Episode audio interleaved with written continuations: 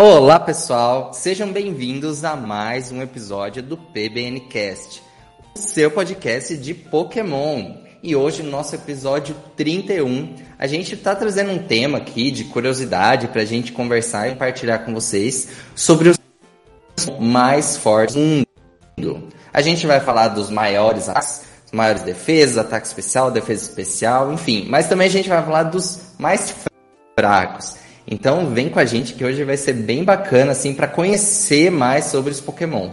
E eu sou o Danilo e estou aqui com o meu amigo Vinícius. Olá, Vinícius, mais uma semana. E aí, pessoal, estamos aí para mais uma semana do PBNcast, hein? Agora a gente não mais em Vinícius. A gente tá empolgado aqui, toda semana trazendo um episódio novo. Exato, essa temporada não terá hiato, hein? pois é. Não, a gente está empolgado, início de nova geração, muita coisa acontecendo e a gente ainda vai ter bastante coisa para conversar com vocês. Bom, antes da gente entrar no nosso tema principal, os recadinhos da semana, né? Que a gente sempre traz aqui para você acompanhar Pokémon Blast News nas nossas redes sociais. É só colocar arroba. A gente está no Facebook, no Twitter, no Instagram. A gente tem um grupo de membros no Facebook no YouTube. Então é só você pesquisar arroba Pokéblast News, você vai encontrar, a gente está sempre interagindo por lá e postando todas as novidades em primeira mão. A gente aqui no podcast faz um resumo da semana, só que se você ativar o sininho, começar a seguir a gente, você vai receber as notícias sempre quando sair. Também tem o nosso site, né, o poke-blast-news.net, onde você pode acompanhar também as notícias e as matérias dos nossos redatores. A gente está sempre trazendo temas diferentes de várias áreas da franquia, coisas muito bacanas. Então acompanhe também o nosso site. Não se esqueça de avaliar o nosso podcast aí no seu agregador. Eu vi que a gente subiu mais um pontinho no Spotify, fiquei muito feliz. Agora a gente está 4.9, Vinícius, de 5. Olha só, 4.9 de 5. A nata da nata, hein? É, pois é. Então, assim, muito obrigado para quem já avaliou. Quem não avaliou, não se esqueça, porque isso ajuda muita gente, ajuda os agregadores a, a levar o nosso para outras pessoas que têm interessados. Então, isso é bem legal. A gente está assim, tá trazendo esse conteúdo para vocês, que é algo que a gente já queria voltar aí há bastante tempo e agora está dando super certo. Então, lembre-se de avaliar a gente. E agora o nosso primeiro. E agora o nosso primeiro bloco, antes também de entrar no nosso tema principal, que a gente traz as notícias da semana. Lembrando que a gente está gravando esse podcast no dia 13 de dezembro, então, né, uma terça-feira, sempre posicionar vocês para que caso quando vocês ouçam, se já saiu outras notícias depois disso, para vocês saberem que a gente está trazendo aqui tudo o que aconteceu do nosso último podcast da terça-feira passada até essa terça-feira. Então, o Vinícius vai começar. Exato, e você que está acompanhando nas nossas redes sociais, você já deve saber, mas você que ainda não sabe, os três iniciais de Paldeia já apareceram no anime.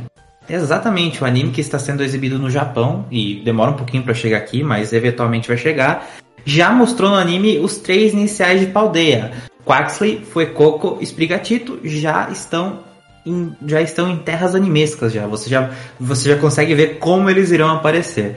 Eu adorei Fuecoco, já, já queria que ele fosse fixo, mas até, até agora a gente não tem nenhuma informação, a gente está bem na seca de informações da nova, da, no, da, nova, da nova temporada do anime. Mas assim, enquanto não me derem notícia de que o Ash vai ter um Fuecoco, eu já salvei essa informação no meu coração. Fuecoco vai ser do Ash, eu estou aqui profetizando. E, assim, excepcionais, achei eles muito lindinhos no anime. O anime dá esse ar, né, né Danilo, de é, um ar diferente dos jogos. Então foi Olha, muito legal ver eles no anime eu amo no anime é que o anime mostra os Pokémon de outras formas, né? Que assim, o jogo não permite. O jogo não permite. O anime é a mídia que dá vida para os Pokémon, personalidades. Então, assim, na própria, no próprio especialzinho ali na parte onde aparece o Quaxley, que a gente vê ele todo despenteado, né, o topetezinho dele, aí ele passando assim, funciona de interação, né? E assim, ver isso dá outra vida. Mas assim, só para o pessoal ficar é, todo mundo na mesma linha aqui, eles não apareceram ainda dentro do episódio. Hoje, né? O podcast está saindo aí para vocês dia, dia 16 de dezembro. Dia 16 de dezembro tá passando, né? Tô falando aqui no passado e já pensando no futuro. Tá, tá indo ao ar o último episódio de Jornadas. Então, assim, a gente não sabe como vai terminar e o que vai vir a seguir. Os iniciais, eles foram apresentados no pequeno segmento que veio depois do episódio. A gente até comentou isso há dois episódios atrás, né? Da equipe Rocket falando ali que tá numa numa missão para capturar um, um, Pokémon da região de Paldeia, que é o, um, um, dos três iniciais. Então, cada semana, esse breve segmento apresentou os iniciais. Então, a gente ainda está esperando por informações que a gente não sabe o que vai acontecer, né, Vinícius? A gente está toda falando aqui, tomara que semana que vem tenha... Tomara que semana que vem eu acho que é a terceira vez que eu tô falando aqui que a gente tá esperando para saber o que, que vai acontecer com o anime Pokémon. Não aguento mais esperar. Olha, se não vier sexta-feira, eu não sei o que vai ser. Já tá na hora, já, já passou da hora, eu acho. Em outras ocasiões já tinha, a gente já tinha sido apresentado, né? Sim, nossa, é assim.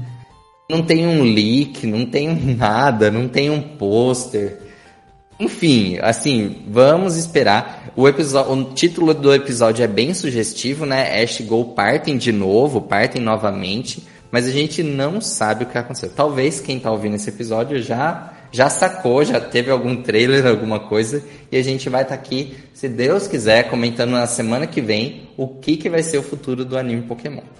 Bom, e um outro tópico que eu falei no último episódio, no dia seguinte a gente teve informações foi sobre a coleção de TCG de Pokémon Scarlet Violet. Então foi anunciada a primeira coleção ocidental de Pokémon TCG da próxima coleção, próximo bloco.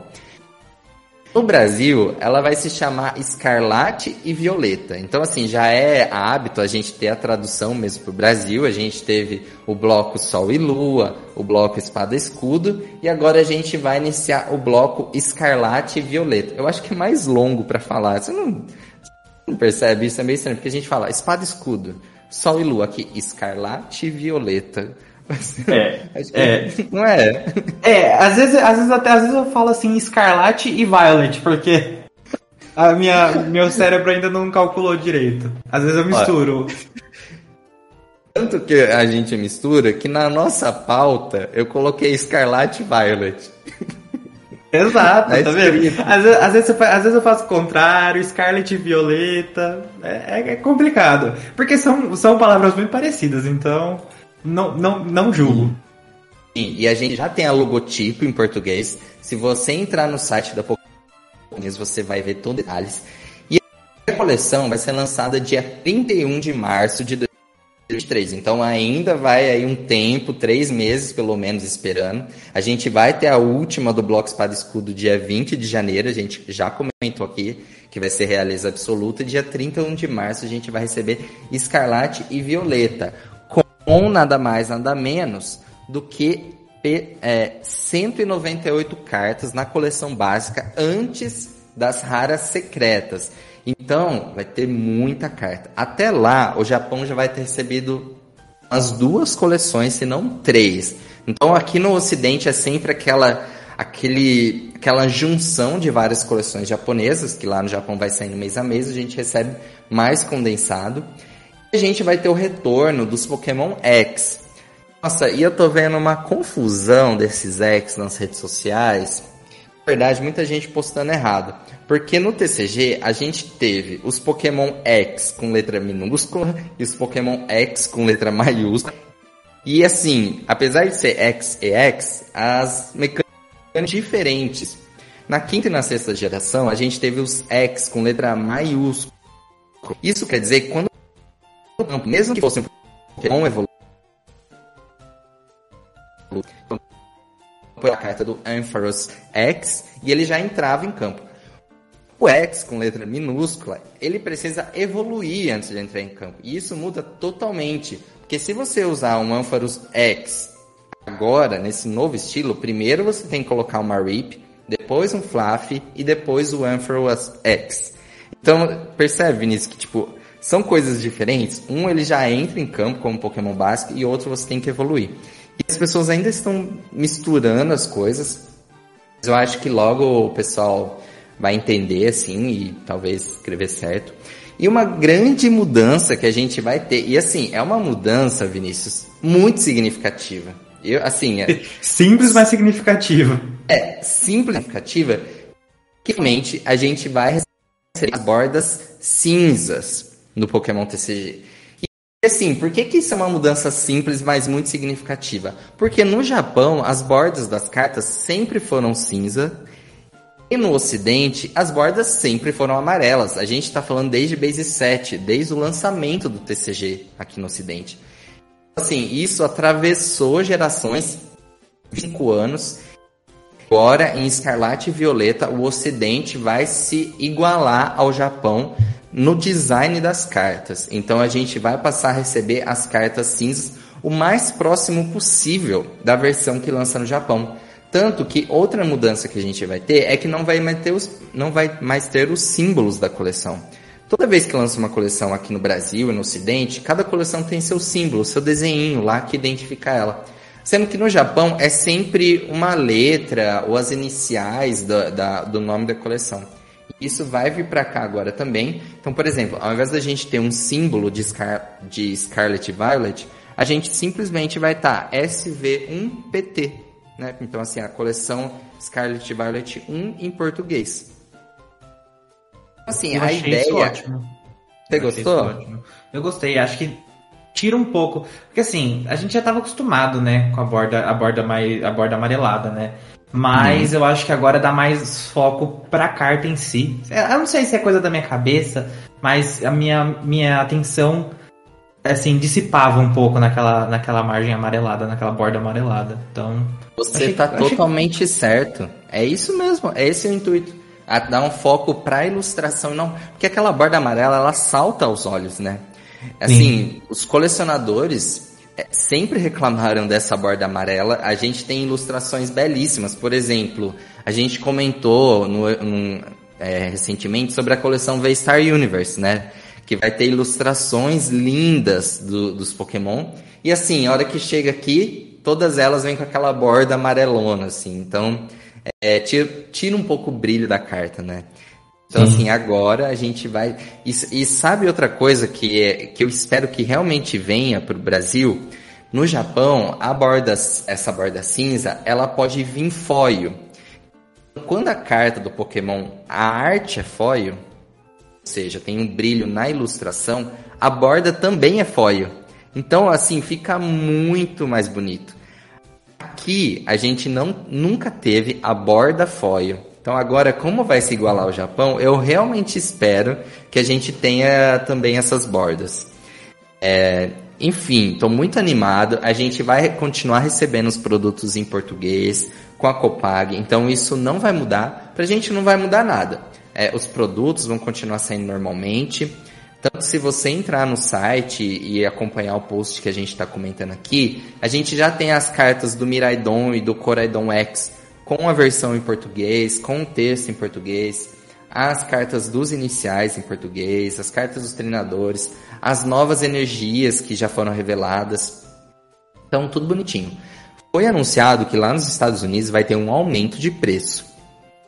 É, então, assim, a gente não recebeu nenhuma informação sobre isso, mas agora em 2022 a gente teve aumentos sucessivos nos preços dos produtos de Pokémon TCG.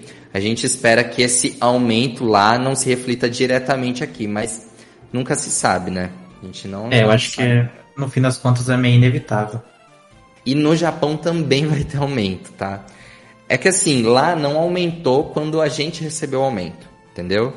É, então, assim, a gente teve duas coleções seguidas com aumento, que não, não refletiu um aumento do preço da, dos produtos lá fora, mas agora, oficialmente, a gente vai ter um aumento tanto no Japão quanto nos Estados Unidos.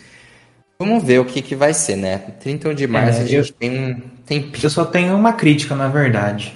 Uma crítica ah, bem complexa, assim, bem importante. que a Copag, a Pokémon Company, devia levar isso, isso em consideração. Pra que traduzir o nome da professora Sada pra professora Arca? Ah. Ela é o quê? Ela é produto do Noé? O professor Turo continuou, Turo. Um absurdo. Professora Arca com K. Horrível, horrível. Joga fora, tá podre. Enfim. É. Mas. Não. É, é entendível. Assim. Não, não é entendível. Eu não é acho entendível. entendível. Assim, é, eu acho muito. Eu gosto localizações que são feitas no Brasil no sentido de tradução das cartas, dos efeitos, dos golpes. Então, assim, no Pokémon Go a gente tem isso, no mangá, no anime. O anime é bem rígido com essa localização atualmente, mas eu acho que a única coisa que eles pecam nessa localização é os nomes dos personagens. É isso, assim, começou na sétima geração, lá em Alola, os nomes a serem localizados, então até XY a gente só tinha ali algumas modificações, algumas localizações. A partir de Alola isso passou a ser mais incisivo e aí isso está acompanhando a gente, né? Então assim, tem uns nomes que realmente não fazem sentido, causam muita estranheza pra gente. Um exemplo mais recente é, foi a mudança do professor Rowan. A gente conheceu, ensinou, que teve o anime, todas as mídias, e que simplesmente em 2022 ele passou a ser o professor Sorveira. Aí a gente teve, por exemplo, a aparição dele no especial do As Crônicas de Arceus, chamando ele professor Sorveira e não de Rowan. No TCG é professor Sorveira. Então, assim. É um nome horrível. é, não faz sentido, né? Não faz sentido. É, por exemplo, ai, como que é a outra que eu também achei super estranho? Pesquisando aqui rapidão. É, tem alguns que, assim, é, ah. são até aceitáveis. É uma, por, por, exemplo, professor Nogueira, ótimo, uhum. muito bom. É, professor Carvalho em si, por exemplo, é, seria estranho chamar de professor Oak, sabe? Seria é. muito estranho. Então, algumas traduções são muito bem feitas. Agora, professora Arca, por, exemplo, é, Sada funcionaria, eu acho que funcionaria em português também, Isso. sabe? Enfim, é que fica estranho. Assim, a localização é, é soar melhor pra gente, né? A gente entender Sim. melhor aquele nome. E aí vem um nome que faz menos sentido ainda. É, tipo, é, que não que é estranho pra gente mesmo em português. A é gente teve, por exemplo, a mudança do, do Hop, né? Que é o irmão do Leão, que pro Brasil veio Lupo. Então, assim, pra gente ele é Lupo, não é Hop. Sabe um, o caso que eu achei mais estranho de todos? Qual? É a Foeb. E é a Elite 4 de Hoenn. A gente teve a carta Sim. dela em estilos de batalha e o nome dela ficou localizado como. Sim, da onde que Spectra é uma localização em português? Exatamente. Muito, assim, Foeb e Spectra, pra mim, as duas, ambas parecem, assim, nomes americanos, sabe? Não abrasileirado. Então, enfim, tem algumas localizações que realmente deixam a desejar. Então, assim, Arca e Sada, para mim é estranho os dois, né? Não, não, parece português. Então é isso, Vinícius. Você tá certo, estranheza. Então, é essa estranheza, mas eu acho que, por exemplo, depende da mídia que a gente é apresentado. Por exemplo, é a nova temporada de, de do anime, a Jornada Supremas hum. Pokémon, ela vai, ela vai estrear em janeiro aqui no Brasil. Já foi anunciado, uhum. teve o trailer fenomenal. Matheus Perecer, Renan Vidal, assim, maravilhosos. Então, eu acho que às vezes depende da mídia que a gente está consumindo, a, a, a, a, localização fica melhor. Eu sinto, eu, eu não sei se eu só eu que sinto isso, mas no anime eu acho que as localizações, assim, por mais estranhas que pareçam, ficam melhores. Acho que por ser falado, não sei. Você também sente isso? Eu acho que depende muito do, do nome, assim. Assim, esses, é que esses casos que eu tô falando chamam mais atenção. Sorveira, pra mim, não faz sentido nenhum. Então, é, assim, sorveira, teve... sorveira já pegou pesado, então. É, assim, por exemplo, é, o Sword Art e o Shilbert, que tem Sword Shield, que são aqueles dois irmãos estranhos. Poxa, o nome deles é referência a espada e escudo. No Brasil ficou Espada Arnaldo e Escudoberto. Ficou engraçado. Boa, sim. Não, ficou engraçado, mas fez sentido, né? Tipo, sim, fez sentido. É, reflete, assim. Agora, por exemplo, Leon não mudou. É, então, assim, alguns mudam, outros não mudam. Eu acho que. Eu falar o que eu prefiro, eu, preferi, eu preferiria que mantivesse os nomes em inglês e não mudasse. Agora fica mudando um ou outro, tipo, a Marne ficou Marine, então, tipo, ok também. É, ah, é isso, assim, alguns, alguns causam mais estranhamento que outros. Sim, mas, mas, voltando ao assunto do anime, que a, a nova temporada Jornadas Supremas vai estrear aqui no Brasil, ela vai estrear no dia 6 de janeiro. Então, você que tem Netflix, você vai poder assistir a nova temporada de Pokémon que foi inclusive uma, é, a gente comentou aqui no podcast sobre essa, essa parte do anime que já foi lançada no Japão. Uhum. Então, a partir de 6 de janeiro você vai poder conferir a dublagem fenomenal do pessoal lá do Matheus Prece, do Renan Vidal. Então, super indico que você aí no comecinho do ano já comece assistindo o anime Pokémon. Mas lembrando que a Netflix ela lança sempre em partes a temporada, então assim, a gente não vai receber todos os episódios de uma vez. Isso. Normalmente são 12 episódios que a Netflix vem lançando. Então eu imagino que vai ser é, 12 episódios que a gente vai receber, tá? É aquilo que a gente comentou, né? Tá atrasado em relação ao Japão? Tá, mas é a, a forma legal que a gente tem de acompanhar a versão dublada, né? Sim, mas assim, eu acho que vai sair mais. Eu, assim, não sei se eu tô com muita fé, mas eu tô esperando que vai sair mais de 12, sabia? Porque a gente tá, tá até que bem atrasado, assim, em comparação com outras ocasiões, a gente tá bem atrasado do Japão, não tá? Sim. Então Acho tô que esperando versão... aí que a Netflix já deu uma, já deu um boost aí, chegue, imagine, a gente fica pau a pau com, a gente já chegou a ficar pau a pau com o Japão, não chegou? No começo de jornada? Hum, isso eu não vou saber te falar, viu? Em pau a pau, não. Mas não lembro se na época do Covid, que ficou um tempo sem sair no Japão, se deu uma aproximada.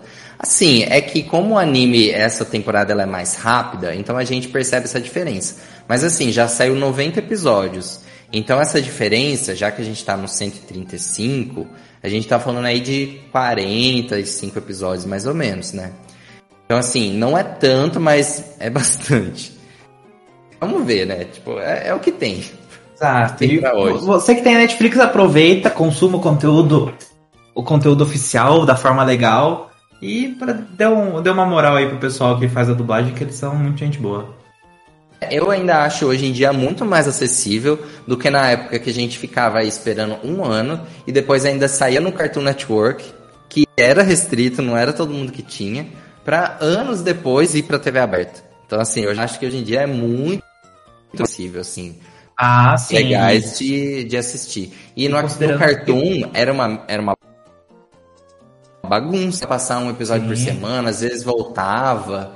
Então, assim, demorava também para passar. E considerando que no streaming você pode assistir no momento que você quiser, na ordem que você quiser, então. Quantas vezes é, quiser. Quantas vezes quiser, então é, acho que é, é um belo upgrade. Sim. A última notícia do TCG, para a gente não passar batido, é sobre a rotação do formato, que eu esqueci de comentar. A gente ficou falando do design das cartas, mas isso é super importante para quem joga o Pokémon TCG, que a rotação, né, que a rotação é anual. Esse ano a gente não teve, mas normalmente é uma vez por ano, e ela já foi anunciada também essa semana. A votação vai acontecer no dia 14 de abril de 2023. Então a gente vai ter ali o lançamento dia 30. As mudanças no TCG Live e no online, assim, na versão digital, vão passar a valer no mesmo dia, mas no jogo físico, a partir do dia 14 de abril de 2023, os jogadores não vão mais poder usar qualquer carta que tenha a letra D no canto inferior esquerdo. Então, assim, toda carta atualmente TCG tem uma letrinha lá embaixo indicando a marca, a letra regulatória. Se ela for D ou menos que isso, você não vai mais poder usar ela. Então, isso é para sempre renovar o meta do jogo, o ambiente competitivo, dar luz para novas cartas, outras estratégias. para os jogadores não ficarem dependendo sempre das mesmas cartas. Então, conforme o jogo evolui, isso também é feito para renovar. Então é apenas, então assim, sempre vai ser. Então assim, no ano que vem é a letra E que vai cair e assim por diante, tá bom? É, eu acho que do TCG é isso mesmo. Do anime a gente falou também. E uma última notícia, né? A gente até se estende um pouquinho aí nas notícias, porque é bastante coisa que vem acontecendo principalmente nessa passagem de geração, é do Pokémon GO, o evento Festa de fim de ano. Todo ano já é um clássico no Pokémon GO a gente ter um evento de Natal aí, de Natal Ano Novo.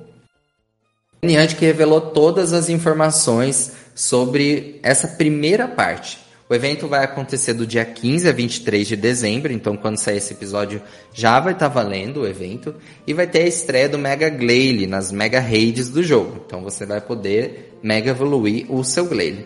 Eu acho que, assim, vai ter vários Pokémon de gelo, com roupinha de Natal, como Esfio, o Pikachu com um gorrinho de Natal aparecendo na natureza. Vai ter um Stantler com um sino também. Já então, tá assim, vários... um clássico. O Stantler com sino já tá virando um clássico, de tanto que todo Natal aparece. Nossa, e eu acho que ia combinar se lançasse o Weirdir também. Mas enfim, Verdade. a gente. Perderam é, a oportunidade. É, eles perderam essa oportunidade, mas esse evento talvez venha na segunda parte, não sei. Mas eles estão aproveitando esse evento para fazer o lançamento do Avalog de Hisui.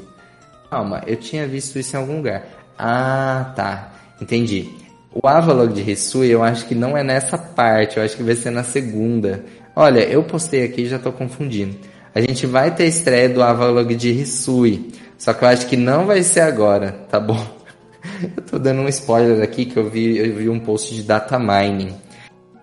Provavelmente na segunda parte a gente vai ter o Avalog de Hisui estreando no jogo. Então o Weird vai ficar para outro momento. Mas assim, sempre aproveitem o jogo, assim, eu jogo também todo dia aproveita as novidades. A gente teve o evento Lâmina Mítica recentemente, né? A, a Niantic, como eu já falei que eu faço parte lá do programa de embaixadores, e eu sou embaixador aqui de Piracicaba, a Niantic ofereceu códigos para a gente sortear da pesquisa lá que era 30 reais. Então a gente sorteou aqui nas cidades, os líderes das comunidades também sortearam. Então, assim, tá sendo bacana. E vai ter o dia comunitário, né? Assim, o de dezembro que a gente até comentou no outro episódio, que nesse sábado e domingo vai ter o evento do dia comunitário final de dezembro, onde você vai poder encontrar todos os Pokémon do ano. Então, jogue, procure, ver se na sua cidade tem algum grupo de WhatsApp, o pessoal que se reúne. A gente está meio que tentando fazer um trabalho, a Niantic também, de reunir os jogadores novamente, né? Agora que a gente está nessa transição da, da pandemia para ter os eventos presenciais de novo, a gente está tentando reunir todo mundo. O Vinícius vai estar com a gente jogando aqui sábado, né? Exato. Vocês me deram, vocês me deram, é, me deram esperança na última semana, falando que a gente ia Não! fazer, fazer, o, fazer o, o evento ia estar no final da Copa do Mundo. Achei que o Hexa vinha, não veio. Então, não veio. Como o Hexa não veio, irei participar do evento. Pois é, Triste. não. Triste. Triste. Não, não foi dessa vez. Olha, eu não sei se era pior perder para a Croácia ou perder para a Argentina. hoje, né? O jogo seria hoje. Não sei. Mas ainda bem que o Brasil vergonha. perdeu, porque agora a gente pode jogar Pokémon GO tranquilo, sem ficar se preocupando com a final da Copa. E... Exatamente. Bom, essas eram as notícias da semana. A gente ficou aí 30 minutos comentando tudo. E agora a gente então vai pra, passar para o nosso tema principal de hoje, que são os Pokémon mais fortes e mais fracos do mundo. É claro que essa forma que a gente usa de expressão, né, Pokémon mais forte, mais fraco, é totalmente relativo, não tem nenhum cabimento a gente afirmar assim, qual é o Pokémon mais forte, se é o, o Arceus que criou o mundo, se é o Mew que tem o gene de todos, ou se é o Mewtwo, enfim, se é qualquer um dos lendários. Isso é uma coisa que muita gente pesquisa nas redes na, no Google, sabe? Tipo, qual é o Pokémon mais forte? Isso é bem relativo, mas a nossa conversa aqui hoje vai ser a partir das estatísticas base dos Pokémon, que é o Base Stats. Vinícius, quer compartilhar um rapidinho aqui pra gente o que, é esse Base Stat? Olha, Base Stats, como, o nome já diz, assim, eu, eu tô falando assim, mas bem por cima tem uma, tem uma profundidade muito maior, se você quiser. Acho que é interessante, se você se interessar pelo assunto, é importante você procurar mais. Mas os base tests são os, é, os status base do Pokémon. Por exemplo, a Blissey tem base stats em HP de 255. Ou seja, a Blissey no mínimo vai ter 255 de HP. Então os base stats dão ali uma base para quanto cada, cada status do o Pokémon vai ter.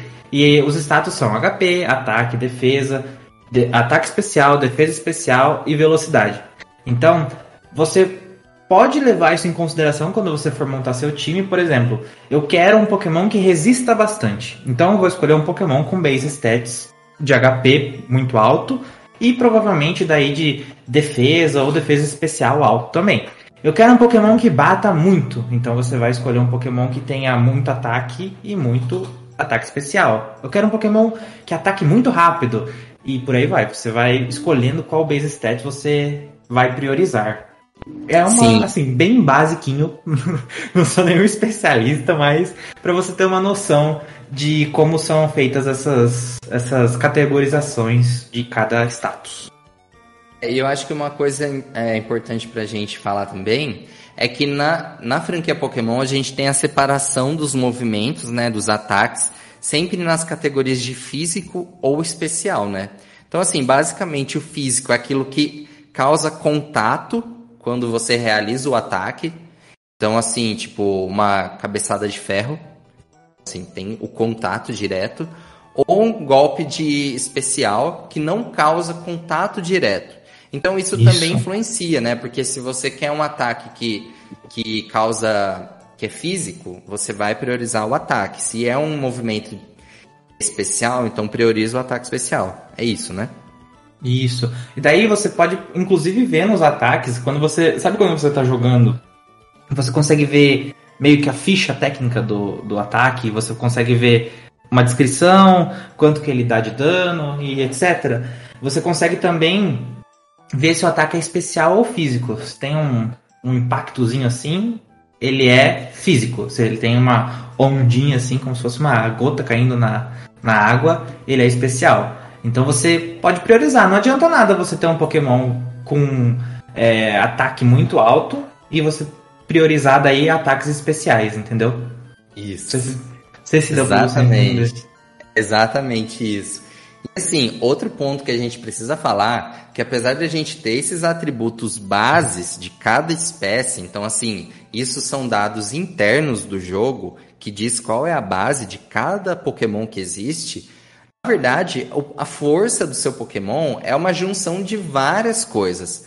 A nature dele diz como que ele vai crescer, né, como ele vai se desenvolver que isso é um aspecto importante do competitivo, a forma como os IVs e os EVs vão ser desenvolvidos, que é um tema que é próprio do competitivo, principalmente, mas que a gente não vai tratar aqui hoje, a escolha dos movimentos que você faz, a escolha do item que você coloca, a habilidade. Então, assim, a, o poder de cada Pokémon, na verdade, é uma junção de várias coisas, né, Vinícius? Aqui a gente está partindo da base, não quer dizer que que esse Pokémon é o mais forte de todos, que sempre vai ganhar porque ele tem, sei lá, o maior ataque do, de, entre todas as espécies, certo? Exato. Por exemplo, é, tem, já tiveram alguns competidores que fizeram milagre com Patiriça, então é muito mais de como você usa o Pokémon do que de como ele é, de fato, sabe? Sim, e você sabe que uma outra coisa que soma aqui uma, um grau de complexidade maior, principalmente no competitivo, as batalhas são sempre em dupla, né? Então, assim, não é um contra um, é sempre dois contra dois e cada um dos lados pode atacar cada um dos outros lados, assim, um de cada. Então, isso também aumenta a complexidade. Mas, assim, é bem interessante a gente olhar essas estatísticas básicas, que dá uma ideia, assim, de certo modo, de fato, quais são os Pokémon com maior ataque entre todos, e isso vai mudando a cada geração, né? Então a gente quis fazer esse episódio até hoje, inclusive, pra gente ver assim, quais são os Pokémon de Paldeia que tá aparecendo aí nos nossos top 10. Será que eles entraram? Será que isso mudou? A gente vai conhecer isso hoje, eu espero que vocês que isso seja um conhecimento novo para vocês, assim como vai ser pra gente. Então, vamos começar? Bora lá. Olha, a gente está com uma tabelinha aqui que é da Bulbapedia, que é uma grande fonte sobre tudo que existe no mundo Pokémon. E o nosso primeiro atributo é o HP, que nada mais nada menos é o, os pontos de saúde, né? Então, quando você está na batalha, um Pokémon ataca o outro, vai afetando os pontos de saúde e o Pokémon é derrotado quando chega a zero. Então, quanto maior for a barra de HP, mais o Pokémon vai demorar para cair. Em primeiro lugar, aqui a gente tem o Eternatus Eternamax. Eu acho um pouco delicado a gente falar do Eternatus Eternamax, que ele é uma forma do Eternatus, que é um lendário de Galar, só que você não pode usar essa forma no jogo, certo? Você nunca você tem acesso pode... a ela. É, você não tem. Ela aparece no Pokédex, mas o Eternamax você só pode quando você enfrenta ele no jogo para derrotar ele, né? Quando a noite mais sombria de Galar acontece. Então acho que é até meio difícil a gente considerar ele aqui, porque ele é muito apelão, mas ele, tipo, nem dá para você usar ele, ele fica inacessível. É, em comparação, empatado é. com o Eternatus, a gente tem a Blissen, ou seja, um, um monstro ultra multidimensional contra uma bola rosa. Eba! Então a gente tem o Eternatus, por exemplo, na minha lista aqui, na minha, no meu navegador aqui, a Blizzard está em cima, acima do Eternatus. Então, ah, é verdade. Depende, uhum. depende muito, depende, de, é, depende muito não. A, a, gente consegue ver que aí tem uma discrepância bem grande. E daí também embaixo da Blizzard a gente já tem a Chance. Então, são a, a, as campeãs do HP em Pokémon são Chance e Blissa e essa linha evolutiva aí. Sim, e é ótimo para ganhar experiência, né? Jogo, Sim. sempre que você derrota Blissa e Chance, é uma ótima forma de subir XP rápido, é, de ganhar XP. Então, assim, elas estão lá no topo de ponto de saúde. De fato, é difícil de derrotar. É, em quarto em Paldeia, lugar... em Paldeia, inclusive, é. inclusive em Paldeia, se você quiser ganhar muita experiência, como um sanduíche que priorize é, os tipos normal e você hum. derrota várias blisters que você chega no nível 70, 80 rapidinho. Sério? Nossa, eu nem encontrei a blister ainda. É, assim, ela. as blisters aparecem assim, onde a, a chance spawna, mais chance de a chance spawnar, mas também tem chance da blister spawnar. É ótimo hum. para farmar HP, HP, para farmar, farmar XP, então uma dica aí pra você que tá jogando é, Scarlet Violet, hein? É, você usou tanto essa dica que você já até pegou um Chance Shine, né? Exato. Foi desse jeito mesmo que eu consegui o Chance Shine. Eu ainda não peguei um Shine. Mas o meu chance apareceu. Meu chance apareceu antes de eu comer o lanche, pra falar a verdade. É porque Nossa. eu tava farmando XP, daí ele apareceu o Shine, daí eu falei. Olha a oportunidade de pegar mais Shine, mas não apareceu depois disso. Mas é, é assim, é muito fácil pegar XP desse jeito. Hum. Bom, vamos lá. Em quarto lugar, a gente tem o Guzzlord, outra criatura comedora de mundos com 223 pontos de saúde. O Guzzlord é gigante, tem um baita do HP. Então, assim, é a Ultra Beast com maior HP aqui na nossa lista. Pois é, também temos Regidrago, que é o Regi é, introduzido ali em Galar, que é a versão hum. dragão dos Regis. Uhum com 200. Mas aqui para mim o Zygarde apareceu antes. Certo, é pra ah, você? Sim, o sim, apareceu. Eu ignorei o Zygarde, gente. Eu ignorei é. completamente é. o Zygarde. Bom, em quinto lugar, a gente tem o Zygarde de forma completa, então 100%, com 216 pontos de saúde. E o Regidrago ali em sexto lugar, com 200 pontos de saúde. E olha quem vem a seguir. Bem inusitado. Exato, o Boba Fett que foi introduzido lá na primeira geração aqui com 190 pontos de HP, tá, tá ali dividindo espaço com o Panteão, né? Assim, com o Panteão mais Blissa e, e Chansey. Então, é. são, são poucos Pokémon normal que aparecem, assim, normal não do tipo normal, sim da... Mais da, assim, comuns, mais, assim, né, que não é lendário. Que não são lendários que aparecem nesse top 10 aí. Olha, mas aqui no nosso top 10, dando continuidade, a gente também tem uns Pokémon comum, assim. A gente vai ter o Wailord em sétimo lugar, com 170 pontos de saúde, empatado com o Cititan. Olha lá, o primeiro Pokémon de Paldeia aparecendo aqui na nossa lista, em nono lugar, com, com o maior ponto de saúde do mundo Pokémon. Sim, e daí em último lugar, nesse top 10, a gente tem a Lomomola, né? Que coitado, o peixe é. mais esquecido. Mas ele, ele tem um, um HP, um, um HP bom até, pra estar tá no top 10. É, ele sobrepõe até outros Pokémon que eu esperaria que tivesse nesse top 10, como o Snorlax. O Snorlax já tá em 11 primeiro. Então, a Mola, assim, bem usável, pra falar a verdade. Exato, não esperava. A, a evolução descartada do, do Lovetisk. em Paldeia tem até, tem até um problema nisso, porque na Pokédex... Eles aparecem juntos, né? Ah, eles aparecem juntos. A Pokémon Company não, isso... sempre brigando peças na gente. Exatamente. Enfim, bom, então agora a gente vai para os menores pontos de saúde. Então a gente vai fazer um top 10 aqui. A gente vai agora para os menores pontos de saúde. Então, assim, disparado, é, isso é bem conhecido, né, do, é, do pessoal que acompanha a franquia. O Pokémon com menor ponto de saúde que existe é o Shedinja, que ele tem é. é só um ponto de saúde. É, é, é, meio que é meio que o, o objetivo dele, né? Uhum. Ele é a casca, a casca da, da cigarro, então. é, é, é, normal que ele tenha um de HP mesmo. Acho que é a principal característica dele, né? Você já usou é... um Shedinja? Nunca. Só consegui assim, evoluindo e, e, só. Aí eu achava fenomenal a mecânica do Shed, de ter um Shedinja em Hoenn. Assim, em Hoenn não. na franquia como geral. Eu achava genial quando em, em Emerald eu consegui o Shedinja sem eu nem saber. Naquela época eu não, não acessava tanto a internet, não sabia muito mexer. Então apareceu é. simplesmente um Shedinja na minha party e eu usei ele. E ele é muito assim. Sério? Ele, ele, ele é, muito, é muito rápido, bom. Né? Ele, é, ele, é bem rápido, ele é, ele é bom até. Mas se você é uma criança, talvez você fique frustrado, porque eu ficava bem frustrado quando ele, ele morria na minha mão.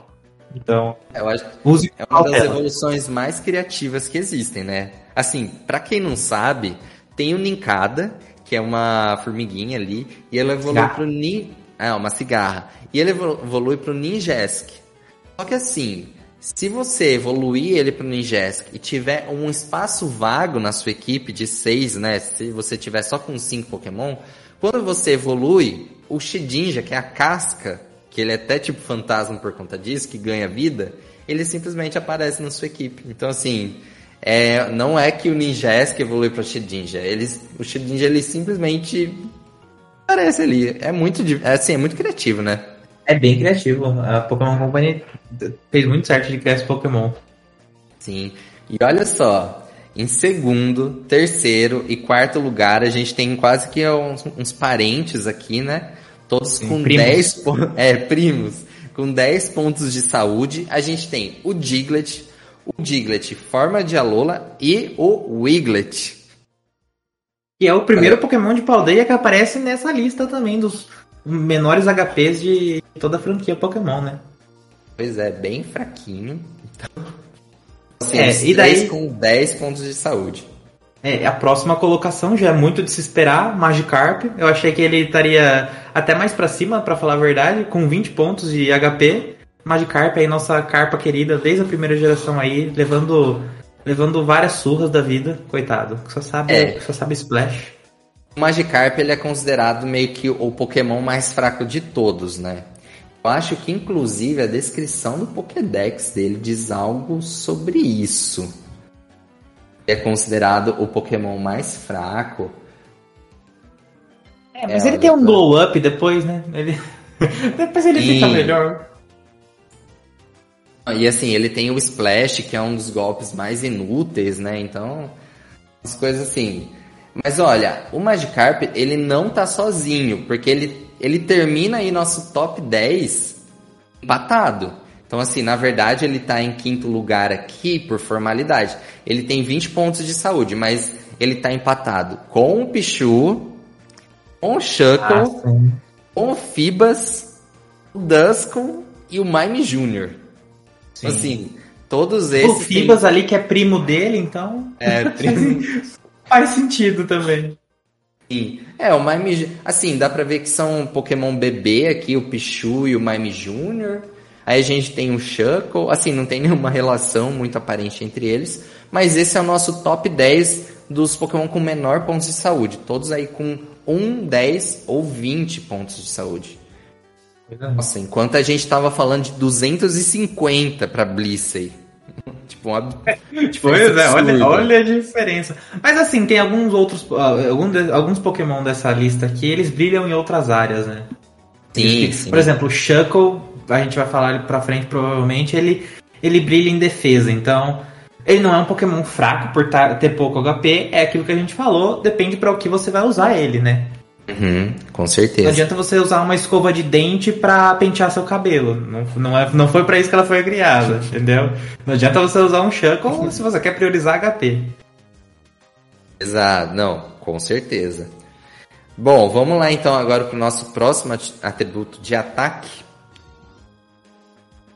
Exato. Começando com o Mewtwo, o Mega Mewtwo X. Ou seja, você que jogou aí seu Pokémon X, você teve acesso a esse Pokémon. Eu nunca tive acesso a esse Pokémon, coitado de mim, porque nunca, eu só joguei Pokémon Y.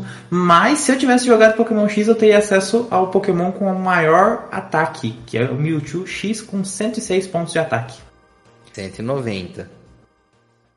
Exato, 106 190. pontos de saúde. 106 HP, exato. Olha, eu olho para essa lista e eu não sei se é por isso que as mega evoluções estão meio de fora aí do- dos jogos há algum tempo, para não quebrar o competitivo de vez, sabe? Porque olha, a- aqui esse top 10 de ataque vai ser o top 10 das mega evoluções, basicamente. Olha, a gente tem um, então o Mega Mewtwo X em primeiro Essa- lugar.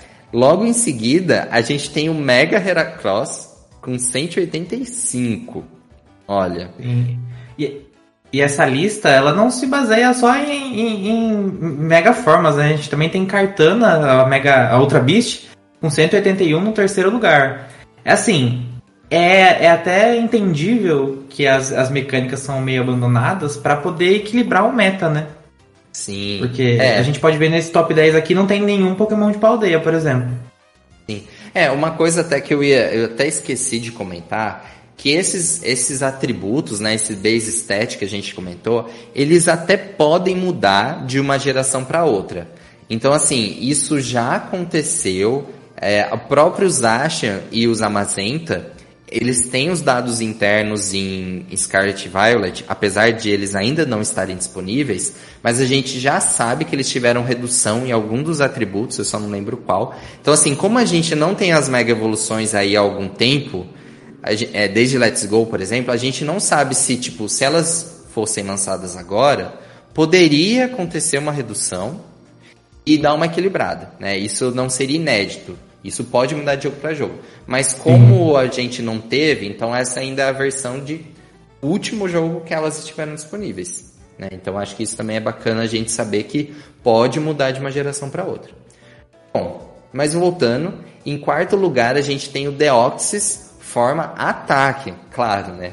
Forma ataque com 180 de ataque. Então ele com a cartana ali tem um ponto de diferença.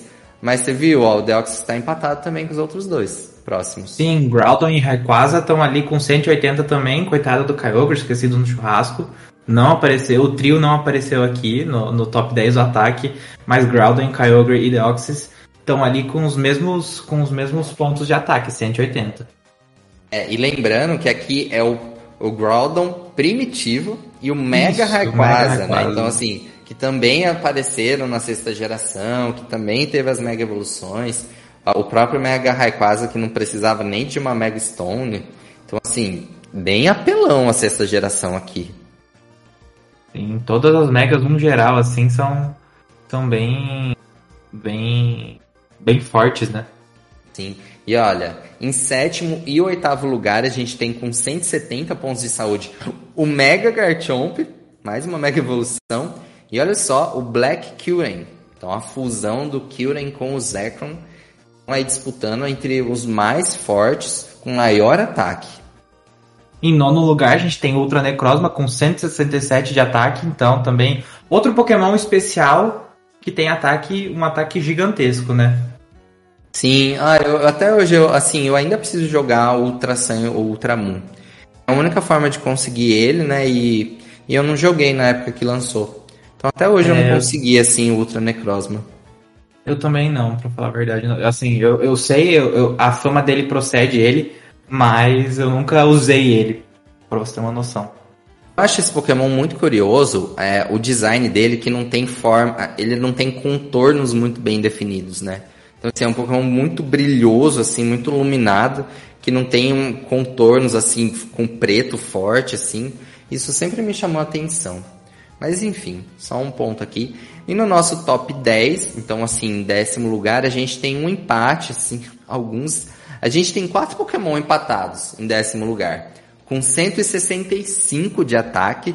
A gente tem o, Me o Mega Galade, o nosso primeiro Pokémon comum aqui da lista, que é. Ah, não. É, a gente teve a Cartana, que é outra criatura, né? Mas olha, o Rampardos é meio que o Pokémon comum aí mais forte de todos. Esperava Sim, por isso? Eu não. Pra falar a verdade. Assim, se a gente for colocar na balança também, Pokémon fóssil também é um Pokémon especial, né? É. Então. Mas assim, eles nunca foram tratados assim como ah, os mais fortes, os mais resistentes. Ah, não, não, sim, mas tipo, imagina assim, os Pokémon que você não consegue pegar na. Assim, Rampardos você conseguiria pegar o fóssil e capturar e, tipo, fazer ele virar o Rampardos, etc. Mas assim, é um Pokémon, um Pokémon um pouquinho mais comum, mas não tão comum, sabe? É, tá. E olha, olha só, ele é tão forte que ele tá empatado também com o Calyrex Ice Rider. Tipo, é muito forte. E olha, descendo a gente tem o Mega Tyranitar, Mega Jans. Eu só tô descendo aqui rapidinho para destacar que a gente tem o, o, primeiro Pokémon de Paldeia aqui, que também não tá muito distante, com 160 pontos de ataque, que é o Palafin. Evolução Exato. do, do Finizen, né? Do Golfinho. A gente Sim. tem o Palafin aqui extremamente forte, com 160 pontos de ataque. Chegando com tudo aqui em Paldeia. Em 18 lugar, né? Com 160 pontos de ataque, tá, tá, tá, é, tá mostrando para que veio, para falar a verdade. Assim, Considerando é... que o mais forte é 190, 160 tá, tá bem lá no topo. É, e na verdade eu considero ele o Pokémon mais fácil de você conseguir dessa lista aqui, né? Assim, não considerando megas, né? Se você tá jogando aí Pokémon Scarlet Violet, você consegue. Talvez seja difícil de você evoluir, talvez é. seja um pouquinho chato de você evoluir, mas é que factível você conseguir ele. Bom, e agora vamos então falar dos que têm os menores pontos de ataque, os mais fracos de todos. Quem tá no os topo mais... dessa lista como o mais fraquinho aí de todos os Pokémon é a Chansey. A gente acabou de falar aí de de um dos maiores HP, a Chansey tem só 5 pontos de ataque. Extremamente Exato. baixo e empatado com a Rapine. É, é pra você ver. Pra você ver, é, se você quer focar em HP, você pode escolher a Chansey naturalmente, mas se você quer focar em ataque, daí você vai estar tá fazendo uma péssima escolha de escolher a linha evolutiva da Rapine, né? E em terceiro Sim. lugar a gente tem o Magikarp, que tem 10 pontos, ou seja, Magikarp tem mais pontos de ataque do que a Chansey Rapini. Então, você tem que. Você tem que, você tem que levar essa comparação e, e, você tem que levar essa comparação aí pra sua vida. Você tem que ver, ó. Você. Magikarp. E, e aqui não... os Pokémon começam, começam a aparecer, né? Repetir. A gente teve a Chance é, aparecendo aqui, o Magikarp, que também já tinha aparecido.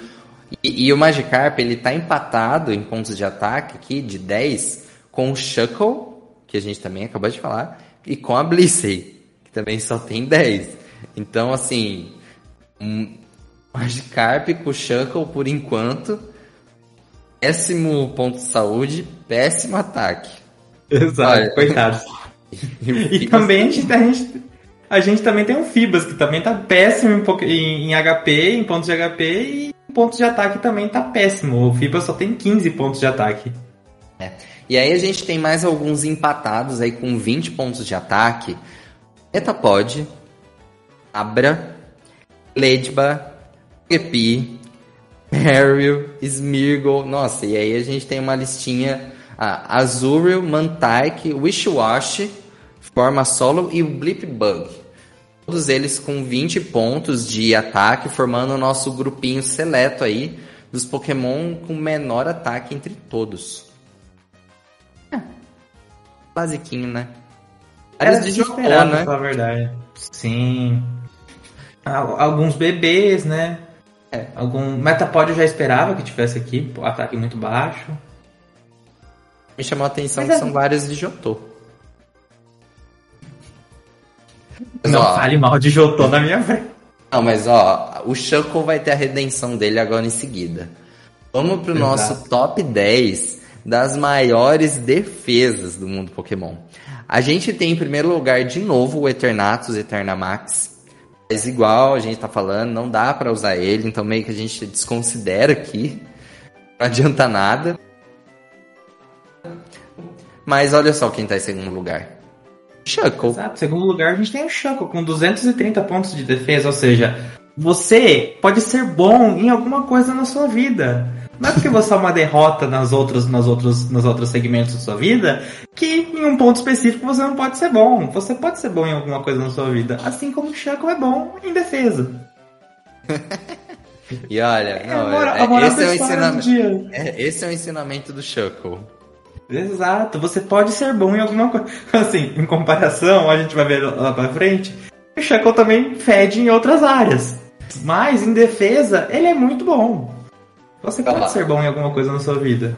E ele tá empatado com o Mega Stilix e o Mega Agron em defesa. Então, olha só que incrível assim a defesa do Shuckle, E responsa, né? hein? Não, demais, demais. E em quinto lugar? Em quinto lugar a gente tem o Stakataka. Stakataka. É, é muito difícil falar o nome dessa é, outra bicho. Stakataka. Destaca-taca, que ele tem 211 pontos de, de defesa. Então, a gente já começa a ver o, o padrão, o mesmo padrão de novo, né? Mega, mega. Assim, o Chaco, coitado, ele é bom naquilo que ele se propõe a ser, que é a defesa. Mas a gente tem Mega, Mega, Ultra Beast. E pois daí a gente na, teve... na próxima colocação já não é. Ó, a gente teve uma Ultra Beast no top 10 de ponto de saúde, de ataque e agora de defesa. Ultra Beasts são bem poderosos. E o Stack Ataca 211. Agora, em 200, com 200 pontos de defesa, a gente tem o Steelix e o Regirock. Assim, um lendário e o Steelix aqui, olha, com o Mega Steelix e o Steelix aparecendo aqui. Extremamente forte, assim, com uma defesa super alta. Assim, incrível também. Sim, e daí na, na sequência a gente tem a Valug e a Valug de Hisui, que estão com 184 pontos de defesa com, igualmente, né? Os dois têm 184 pontos de defesa, então aí a forma de Hisui não ganhou nenhuma, nenhuma nenhum boost nada em defesa, é. né? É, foi só em outros atributos que eles são diferentes, mas a defesa é a mesma. E em décimo Sim. lugar, a gente tem uh, alguns empates. Em décimo lugar, a gente tem, com 180 pontos, o Mega Slowbro, mais uma mega evolução. O Cloyster, também não esperava aqui. E o Agron. Assim, Agron e Mega Agron. As mega evoluções, elas estão com tudo nesses tops aqui, viu? Sim, esses Pokémon especial são bem. são bem. bem especiais até nos seus status, né? É. E assim, olhando por cima assim, a gente não tem nenhum Pokémon de. A gente. Ou, o, o, único Pokémon que não aparece no top 10, mas aparece com. Até com uma pontuação alta, um Pokémon de paldeia que aparece com uma pontuação alta em defesa, é o Great Tusk, que é a versão passada do Donphan. Sério? Então, 130... Eu achei aqui. É, tá, tá bem para baixo, para falar a verdade. Ele tá com 131 pontos. Mas ah, não. É... Tem um, primeira. Tem um. Sobe aí. É o Worm. É aquela aquela minhoquinha de aço ali, lutador, ela tem 145 pontos. Sim, olha, coitada, tão esquecível. tão esquecível que eu nem vi ela, Earthworm, com 145 pontos. Esse Pokémon é estranho, né? Ele sai as mãozinhas dele. É, eu adoro as mãozinhas, mas ele é muito esquecível. Ele é muito é. esquecível. Se, se não tivesse é, Poxa, um titã. Se você não tivesse que. Isso é. Não, mas se você não tivesse que batalhar contra ele como titã, você ia prestar atenção nos Pokémon. Eu não. Não. eu é não ia nem ligar pra esse Pokémon. Ele não tem evolução, aí, não tem nada, né? A aldeia, coitada, tá muito fraquinha, tá muito. Eu acho que é uma coisa que a gente vai ver mais. Isso, a gente. É, mas acho que a gente vai ver mais a franquia agora vai, eu, eu acredito que vai tomar esse rumo, que a gente não vai ter Pokémon tão poderosos assim. É, e assim, uma outra coisa, assim, para ser mais justo com Scarlet e Violet especificamente, a gente teria que fazer esse top 10 só com os 400 Pokémon que estão no jogo, né? E assim, é, porque aí a gente ia ver se os Pokémon de Paldeia ia se destacar mais em relação aos Pokémon que estão disponíveis no jogo. Mas como aqui a gente está fazendo um geralzão com os 1008 Pokémon, então acho que fica um pouco mais difícil de perceber isso, né? Tipo, se a gente tirar os lendários que não estão no jogo, as mega evoluções, aí talvez ficasse mais claro da gente ver isso. Mas a ideia é a gente ver tudo mesmo. Sim. Vamos pro nosso top piores defesas do mundo Pokémon. Sim. De novo aí. Bem nosso... inesperado, para falar a verdade. Sério, você não esperava? Olha. Eu não esperava, eu achei que ia, ia ser maior. A gente tem, a gente tem os, os três primeiros lugares são Chansey, Rapini e Blissey, ou seja, a linha evolutiva aí do Rapini tem. É, Chansey e Rapini tem 5 e Blissey tem 10 pontos de defesa. Eu esperava mais, eu achei que era um tanque mais. Assim, às vezes que eu usei, eu usei eles com, elas como um tanque. Eu achei hum. que ele, ela ia suportar mais, acho que teria mais defesa, mas não. Que a defesa especial pontos. é mais alta, veja. Sim, sim. Forte não é a defesa, é a defesa especial. Então, Mas, olha, brilham, brilham no HP e pecam na defesa. Pois é. Aí com 15 pontos de defesa apenas, a gente tem o Abra, novamente aparecendo aqui, Pichu, Wigglybuff e o Smotium, também os Pokémon bebês. Então assim, a gente já sabe que os Pokémon bebês eles têm menos base stats mesmo, né? E acho que a Rapinha é um Pokémon bebê, bebê também, é, né? Isso, é um Pokémon bebê, precisa de Então incenso, aqui né? a gente tem as, as menores com os bebês. 6, 6, sétimo... Ah, não quer falar agora? E aí? E a partir daí, até, até o nosso fim do top 10, a gente tem empatado Jigglypuff, Carvanha, Fibas, Deoxys, Wishwash, versão. Oi? O Deoxys forma ataque. Tá entre as Isso, piores forma... defesas. Exato, forma ataque. É, é o que eu falei, ele é especializado em outra coisa, ele não é obrigado a ter. a ter. a, ter, a ser bom em tudo, né? A gente tem Blipbug, Blipbug, que tá, também tem 20, e o Palme, que daí é o Pokémon de Paldeia aí, que é o, o é... fica clone de Paldeia. Todos esses com 20 pontos, então empatado o décimo lugar para todos esses daí, né? Décimo lugar não.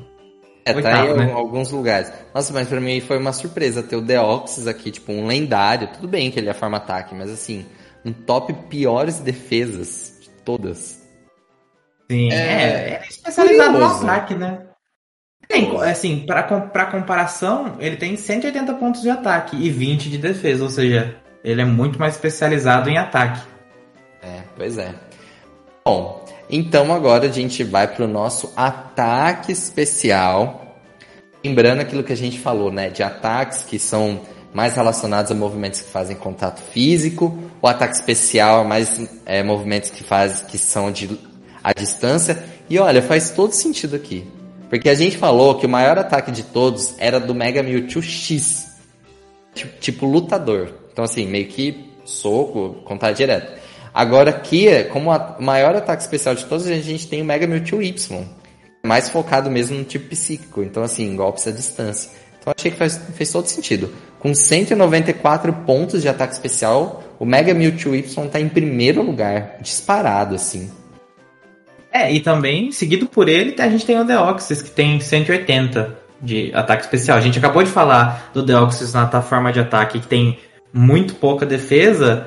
Aqui ele tem muito ataque, é, muito, muito ataque especial, tem 180 de ataque especial, então tá aí no segundo lugar.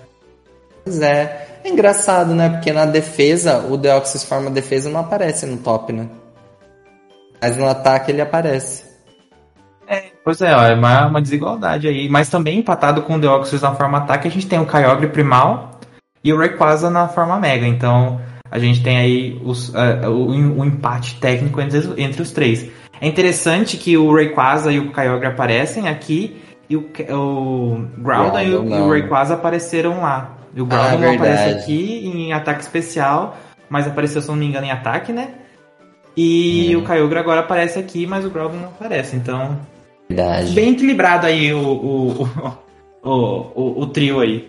O Rayquaza Sim. reinando como sempre, mas o Kyogre e o Groudon especialistas em áreas diferentes. E a nossa lista de mega evoluções em destaque aqui, a gente tem em quinto lugar o Mega Lakazan, com 175 pontos de ataque especial. Não tem Exato. jeito, esses tops aqui é. são recheados de mega evoluções. E também recheados de Ultra Beasts. Em sexto lugar, a gente tem o Shark Tree, que tem 173, não está muito longe dos 175 do Alakazam, e tá aí em sexto lugar. É. Então, bastante Megas e bastante Ultra Beasts.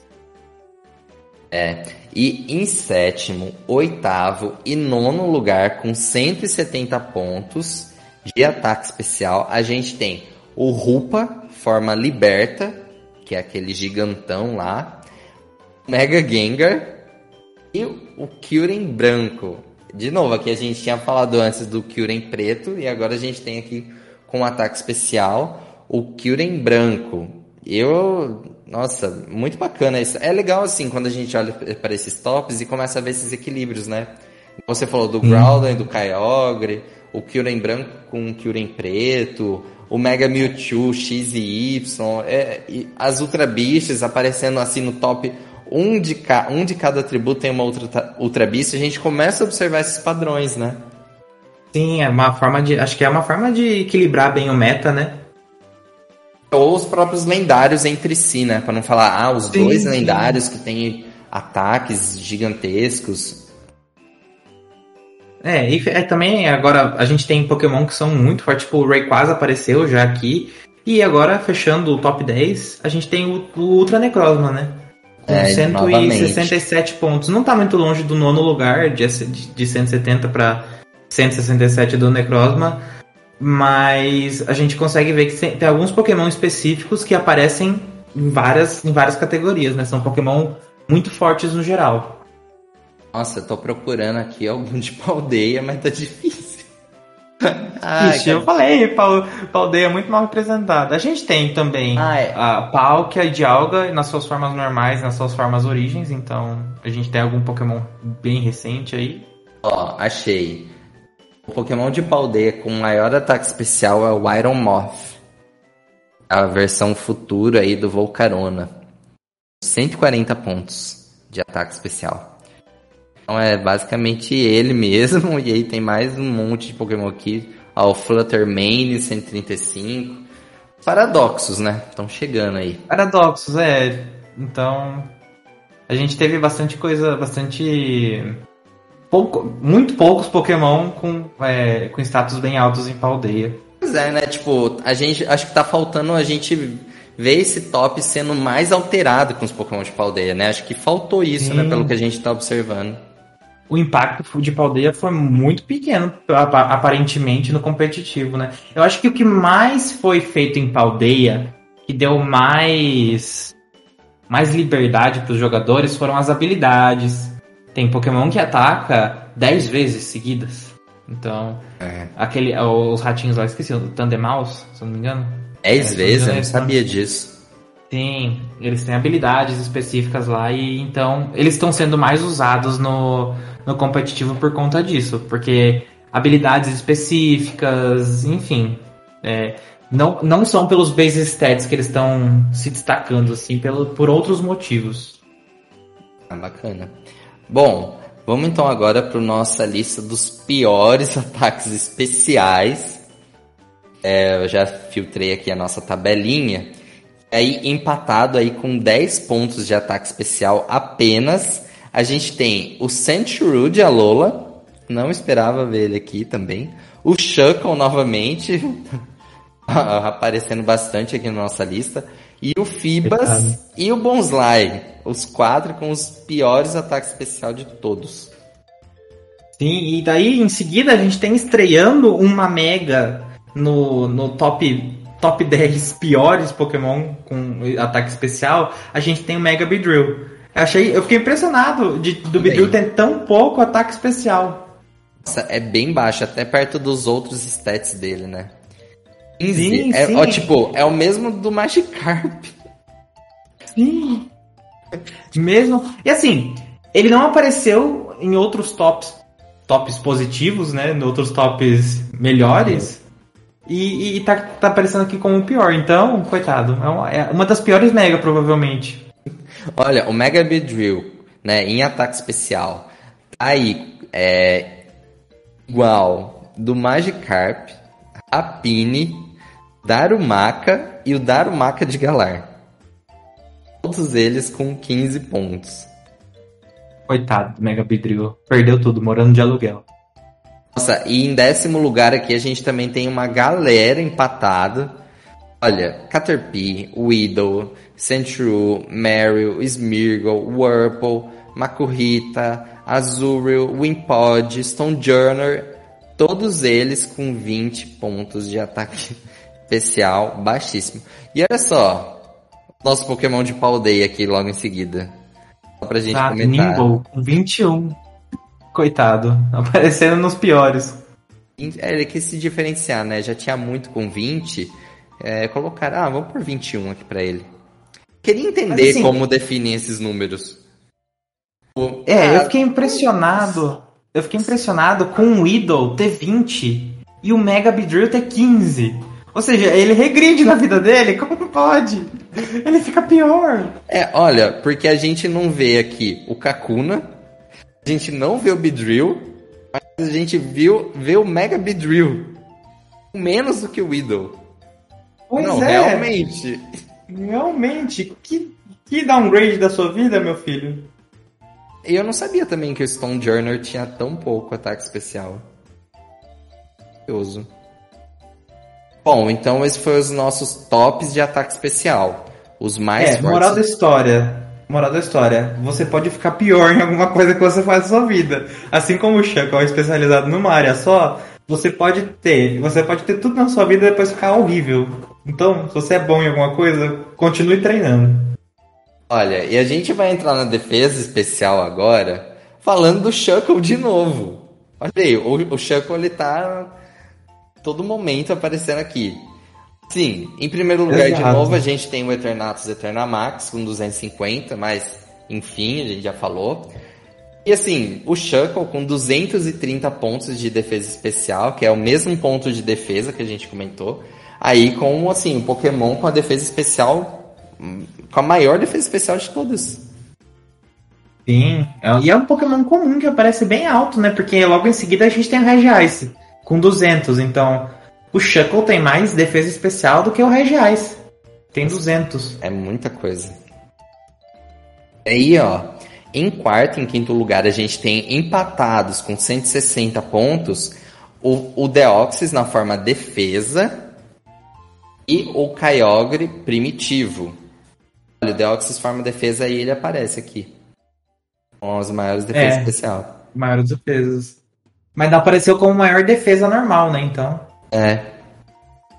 É, e também empatado, logo em seguida a gente tem Lugia, Hollow e Flowgrass. Flor... Florgas com 154. Nossa, eu tenho muita dificuldade de falar o nome desse Pokémon. Com 154 pontos de defesa especial, a gente tem dois lendários aí e um, uma das fadas clássicas ali de Kalos. Nossa, pois é. É, é bem legal. Tava, é, a gente tava falando dos equilíbrios, né? E aqui os dois lendários de Jotô, eles têm Exatamente. a mesma quantidade. Olha, se você ver, eles têm o mesmo HP e a mesma defesa especial. Será que é porque eles são guardiões? Sim, no jogo eles meio que tem a função de, de guardiões ali, e aí, tipo, defesa especial, alguma coisa ou nada a ver?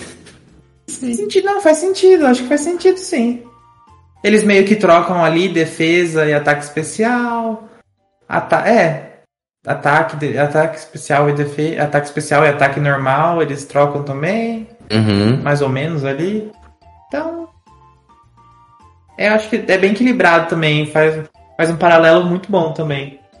E é. é. legal eles terem defesas, defesas iguais e defesas até que altas, porque eles defendem os lugares, os lugares que eles ficam, a torre, a caverna, etc. Então, dá um up no, no, no lore do negócio. Sim, mas ó, se a gente tirar os lendários, então, quem se destaca aqui é o Shuckle, a Florges, com 154, e aí, com 150, terminando nosso top, a gente tem alguns empates aqui. A gente tem o Carbink, bem que eu não esperava. O Registil, o Probopass, a Diance, o Gudra e o Gudra de Hisui. Todos. Ah, não, tem também o Mega Latias. 150, todos eles empatando. E olha aqui o Carbink tá entre os maiores. Carbink de Ence com o mesmo, o mesmo número de ataque de, de ataque de defesa especial. Ataque, eu ia falar ataque especial. O mesmo número de defesa especial faz sentido, né? Diance é um um Carbink com esteroides, então faz sentido. Sim, eles vivem juntos, né? Eu acho que a mesma defesa especial. É a Poké é, a Pokédex dele fala exatamente isso, que é uma transformação do Carbink, né? A Diancie ela surge a partir do Carbink. Então, faz sentido mesmo eles compartilharem isso. Eu nem sei se as outras. É, olha só, eles têm os mesmos base stats. A única coisa que muda entre eles é o ataque e a defesa. A Jans tem o dobro. Sim. Eles têm 50, o Carbin tem 50, ela tem 100. O resto é tudo igual. E legal que a Mega Diance não aparece, mas a Diance aparece. A Mega Diance não apareceu até agora em nenhum top 10 aqui, mas a Diance aparece. Verdade. Verdade então mesmo. a Diance provavelmente mais forte do que a Mega dela. Às vezes no conjunto a gente tem que ver o total, né? A soma total. Porque às vezes tem alguns que não aparecem, não tá aparecendo no nosso top, mas na soma, tipo, como um tem muito de um atributo e muito pouco do outro, eu não sei se na soma total a hora que a gente for falar, isso vai dar uma diferença. De ser. Sim. Nossa, e aí quando a gente vai para nossa defesa especial dos piores dos piores, a gente tem nosso top 10 quase empatado aqui. 1, 2, 3, 4, 5, 6, 7. Tem 7 Pokémon com 20 de defesa especial. Quer comentar os nomes? Exatamente. A gente tem Caterpie, Weedle, Magikarp de novo, Igglybuff, Pokémon bebê, então faz sentido ele estar ali. Carvanha, Deoxys e Stonejourner. Então, aí a gente tem um, uma, um, um seleto grupinho aí. Caterpie, Weedle, Magikarp, já era de se esperar. Igglybuff, um bebê. Carvanha, coitado do Carvanha também. Coitado Deoxys. Coitado do Carvanha, não faz um. Assim, não fede, não cheira. Deoxys na forma de ataque ter defesa especial. Ter defesa especial baixa faz sentido. Stone Joner, coitado também.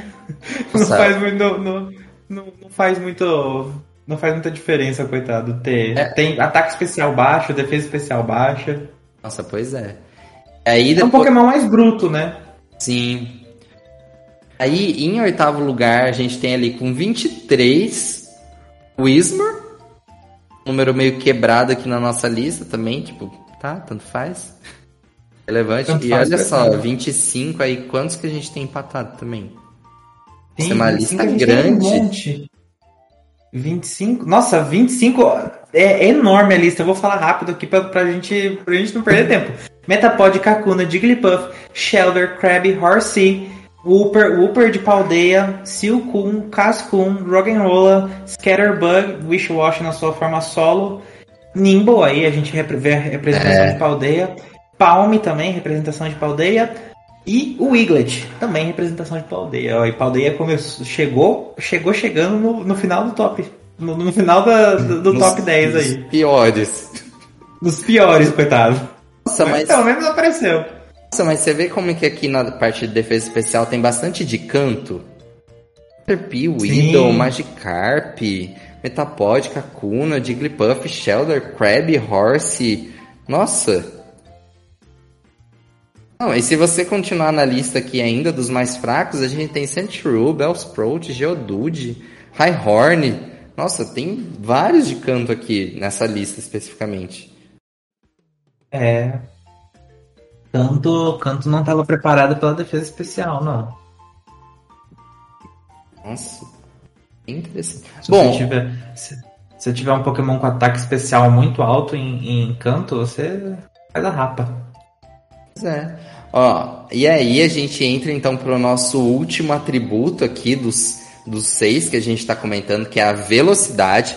Então a velocidade é bem interessante, porque o Pokémon mais veloz é o que ataca primeiro na batalha, então isso faz uma diferença significativa.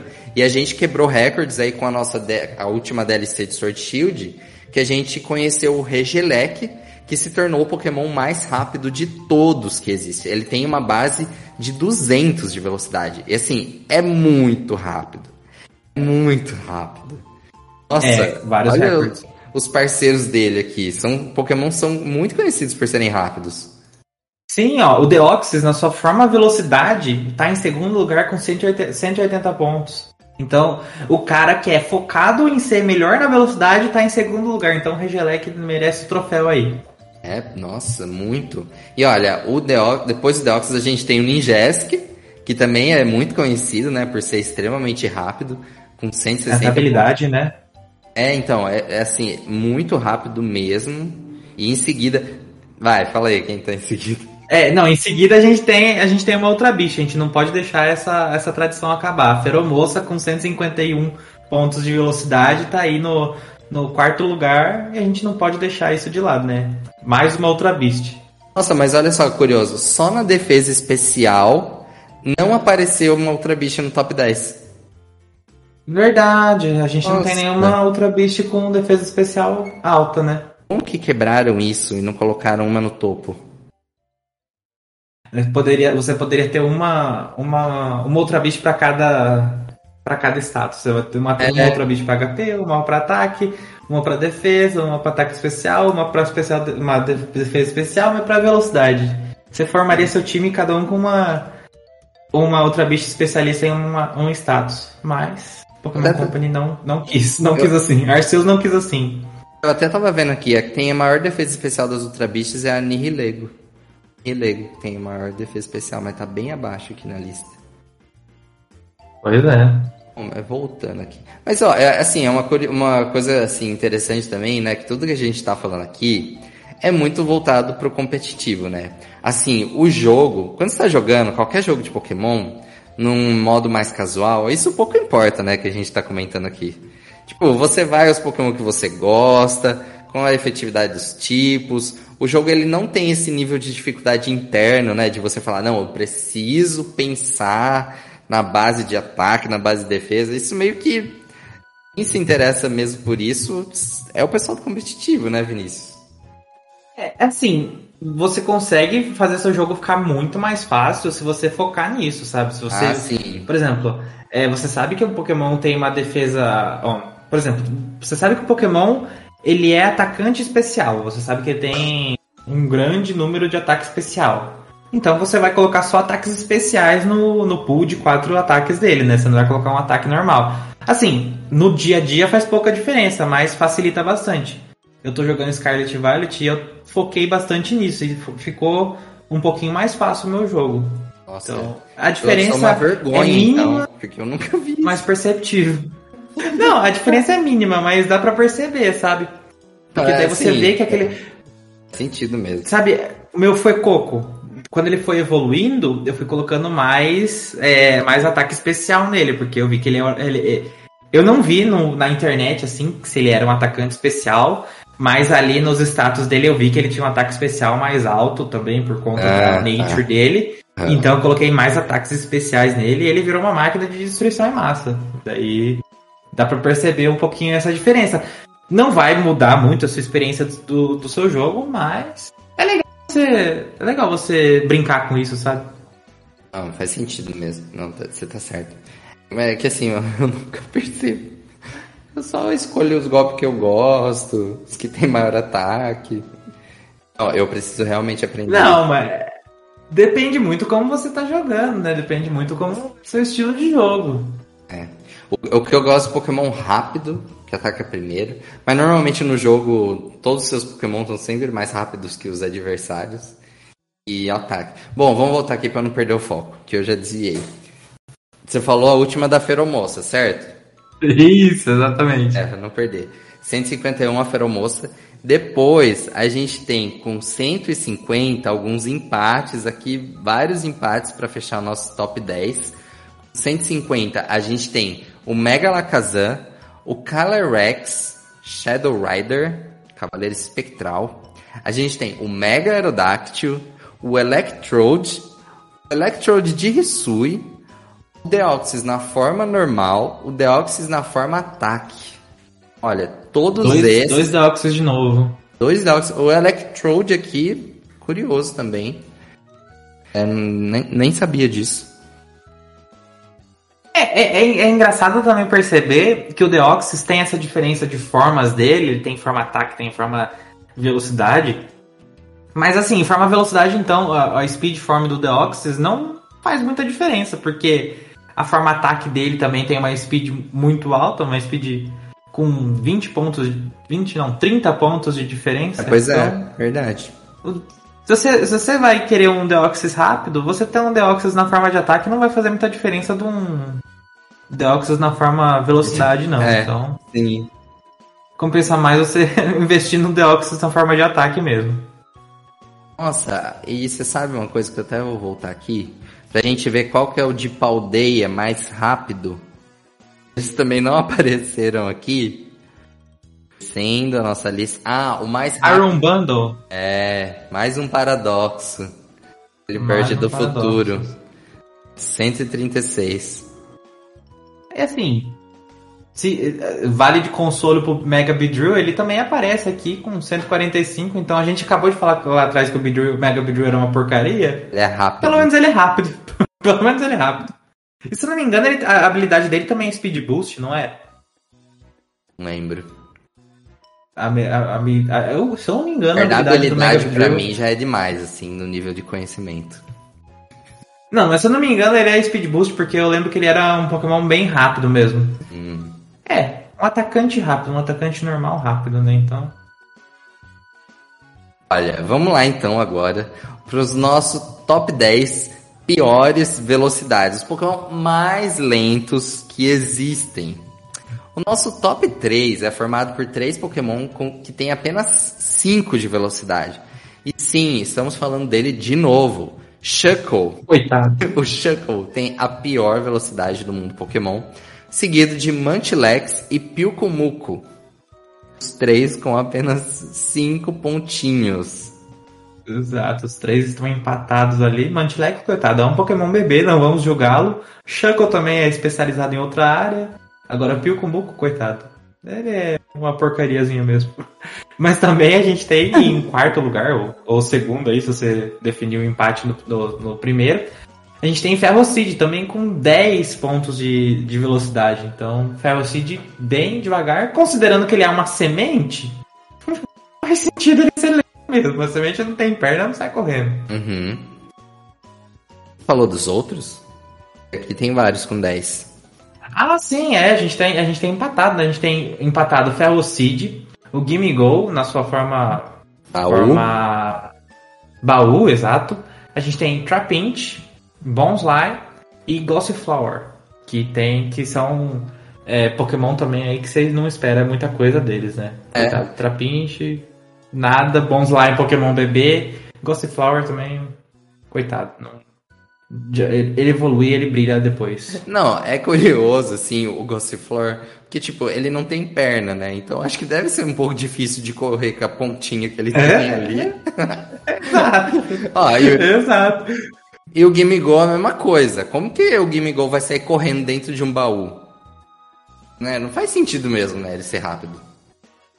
É, mas se a gente for usar em comparação pernas e tamanho de pernas, o Stakataka é o próximo da lista, tá com 13 pontos de velocidade. Então, a gente tem aí uma outra. Acho que é a primeira outra bicha que aparece no, to- no top piores, né? Duas vezes, né? A gente falou do Stakataka duas vezes, né?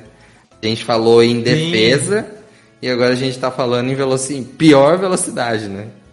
É, uma, uma das melhores defesas e uma das piores velocidades. É, é um bicho que é uma caixa, então é, é entendível que ele tem uma defesa muito grande e tem uma velocidade muito baixa. Então faz sentido pro design do Pokémon. Mas ó, você não percebe que as pernas dele dá uma sensação de que ele vai conseguir se mexer mais rápido?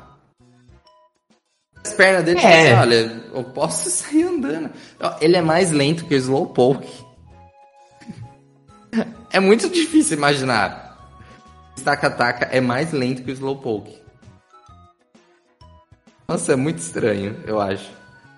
Pô, é uma É, outra é. beast, entendeu? Uma outra beast, Pô, coitado. faria, fazia, faria mais sentido a Celestila ser mais devagar que o Stakataka.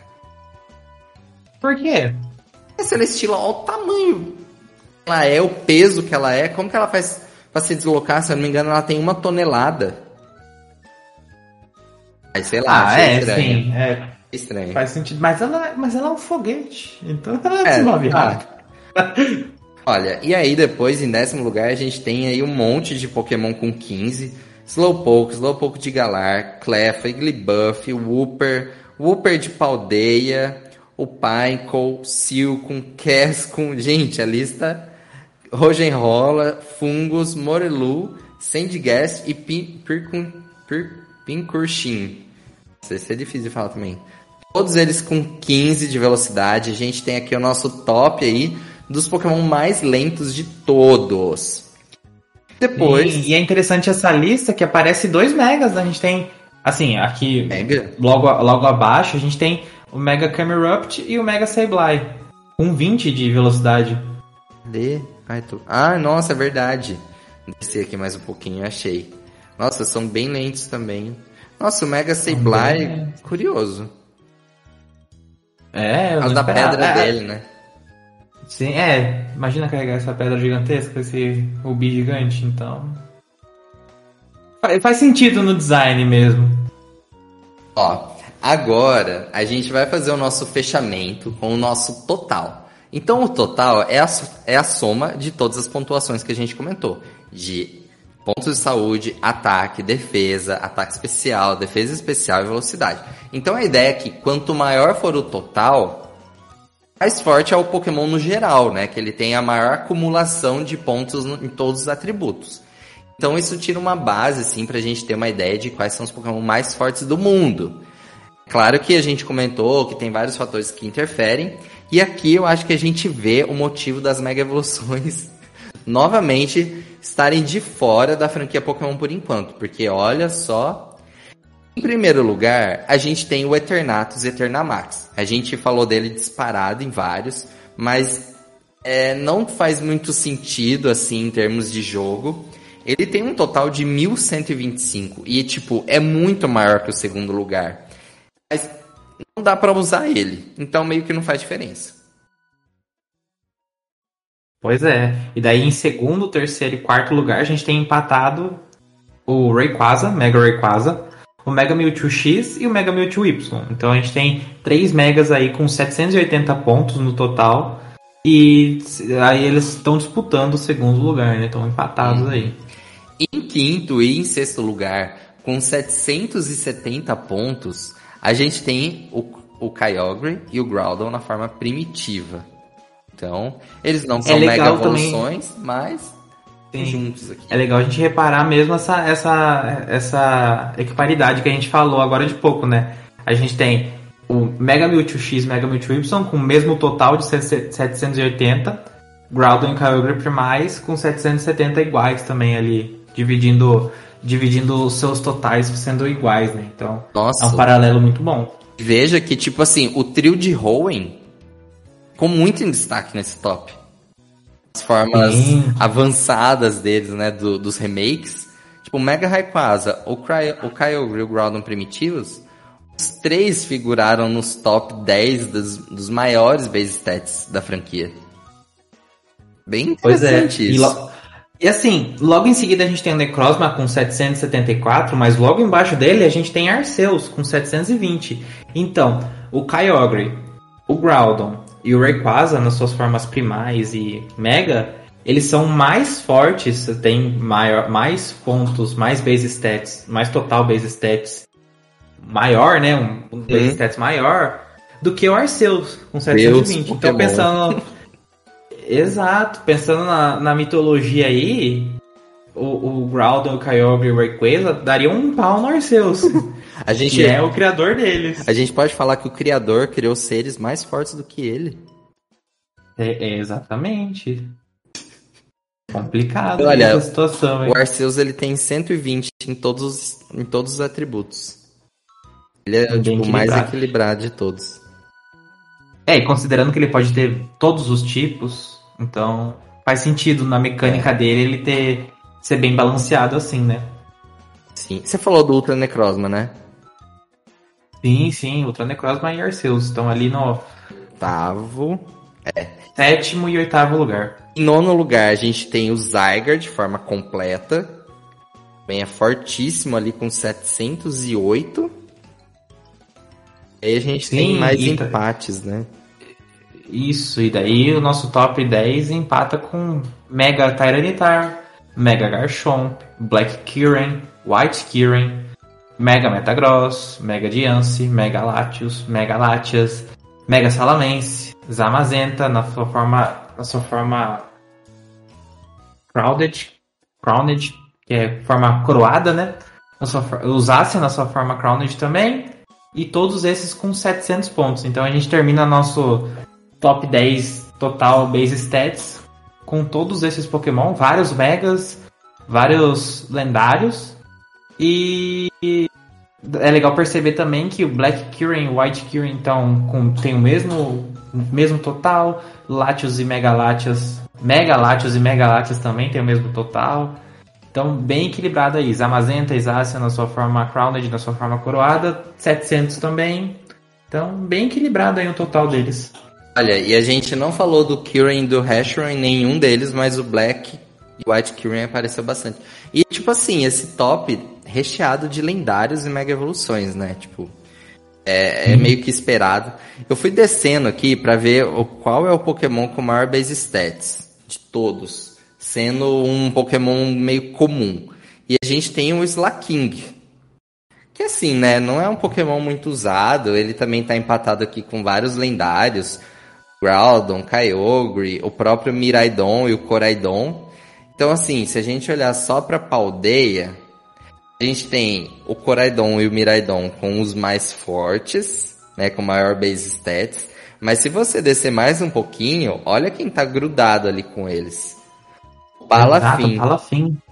Então, olha, se a gente fosse fazer assim um olhar só para Paldeia, a gente pode falar aí, uma curiosidade, talvez muita gente não saiba, que o Palafim é o Pokémon comum aí que tem o maior base stats total de todos de Paldeia. E, e, eu já vi alguns vídeos, assim, não vi, não assisti os vídeos, mas tem vários vídeos falando do potencial competitivo dele. Eu acho que deve ser justamente por isso, que ele é muito forte comparado a outros Pokémon, assim, tipo, a gente tem aqui nessa lista. Muito forte mesmo, mesmo. Olha, depois do Slaking e do Palafin, nossa, eu continuo descendo aqui. E aí a gente tem os pseudo-lendários. A gente chega nos pseudo-lendários, que todos eles têm 600. Então, olha, Tá acima de um pseudo lendário. Olha que o pseudo lendário de Paldeia é o Baxcalibur. Normalmente a gente tem a, a noção que os pseudo lendários são os mais fortes, né? O Palafin é, a gente tem que quebrou vários aí. paradigmas aí. É. é. Por isso que é tão difícil evoluir ele. tem que fazer um monte de coisa para evoluir ele. Nossa.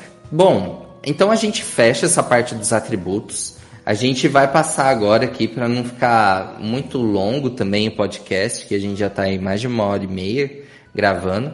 A gente vai falar rapidinho dois últimos atributos que também podem ser bem curiosos, que são os Pokémon mais altos e mais baixos e os Pokémon mais pesados e os mais leves. Aqui no, no, no tamanho, a gente não vai estar tá considerando as formas Dynamax e Gigamax. Porque, né, meio óbvio, eles são extremamente gigantescos, o próprio nome deles diz isso. Eles não têm um, uma altura exata, tem apenas um valor estimado no Pokédex. Então é sempre assim, ah, tantos metros mais. Então a gente não vai colocar eles na lista, mas só para você ter uma ideia, aqui tá falando que o Scorch Gigamax tem mais de 75 metros. Olha o tamanho disso. É gigante. É enorme. É gigante. Um prédio de quantos andares aí? Nossa. Tá na mesma tabela que eu agora pra gente seguir? Acredito que sim. Ah, então vamos lá. Que a gente... Os mais levinhos. Os mais. levinhos com 0,1 metro, ou seja, 10 centímetros, a gente quase já tem o nosso top 10 aqui. É, com 10 centímetros a gente tem o Joltik, super pequenininho mesmo. A Flababy, Cutiefly, que também é, nossa, muito pequititico. A Confei. Engraçado que o Confei e o Flababy e o Co é, não parece tão pequeno quanto o Joltik e o Cutiefly no jogo. A gente tem também o Cosmoen, é um lendário. Sinistea e o Gimme Go forma andante aí. Então o Gimme Go que a gente falou é, do mais lento e ele tá aqui entre os menores também. Eu já esperava do. Eu já esperava o Go e Flabebê, principalmente, porque assim, em Paldeia você atropela. Flabebê ah. não, você atropela a evolução dele, você atropela toda hora, porque ele é minúsculo, microscópico aquele bicho. Verdade. Daí ele aparece no, no, no mundo assim, você atropela toda hora ele. Não, acho que deve ser até difícil de enxergar o shine dele, né? Muito piquititico. Sim, minúsculo, minúsculo. Ó. Sinistic eu achei meio, meio estranho. É, vamos considerar uma xícara, uma xícara real. É, faz sentido. É, pois é. Não, e o Cosmo também eu não imaginava que era tão pequeno. Apesar de que quando a gente viu no anime, eles fizeram ele bem pequenininho mesmo. Mas o Confei eu não imaginava que era tão pequeno assim. Porque normalmente eles colocam em comprimento. Que a altura é dada em comprimento aqui.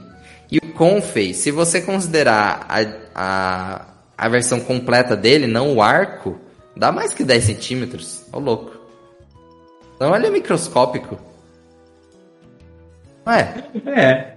É, é verdade, é, tem razão. Só se, for, só se for assim, só a base que estão considerando ele, sem as flores. Se for a base. Eu acho que é só a base, sem as flores. O Game Go também, considerando sem a. Porque assim, qual o tamanho da moeda? Pro Game Go ser maior que a moeda. Qual o tamanho dessa moeda? Uma moeda microscópica? É 10, 10 centímetros. É, a moeda é pequenininha, né? O Game Go tem 10 centímetros. Então acho que, sei lá, até faz sentido. Mas eu acho que isso também dá é. pra ver bem no jogo, né? Que ele também é super pequenininho, fica meio escondido. Mas ó, aqui, depois Sim. na sequência, a gente tem já com 0.2, ou seja, 20 centímetros. Eu acho que vai ficar muito pra gente falar é, olha, a gente já falou 7 com 10 centímetros. Faltando 3, eu acho que a gente pode destacar aí os mais recentes de Paldeia. Vários, tá, gente? Tem acho que 3, 6, 12, 18, mais de 25. Mas olha, de Paldeia a gente pode destacar o Nimble, o Reller, Fleetle e o Shrudle. Olha, o Nimble é nítido, que ele é super pequenininho no mapa também. Eu fico toda hora esbarrando no Nimble no Nimble. Eu acho que o Reller eu só vejo por causa da bolinha dele. Porque eu acho que ele é menor que a bolinha, né? Little também e o Shrew também. É, o... da, da, da, gente, eu, esbarro com, eu esbarro com ele toda hora. Eu acho que só o Flittle que não, porque ele fica flutuando, né? Então dá pra ver melhor. É, mas eu esbarro porque eu sou cego, então.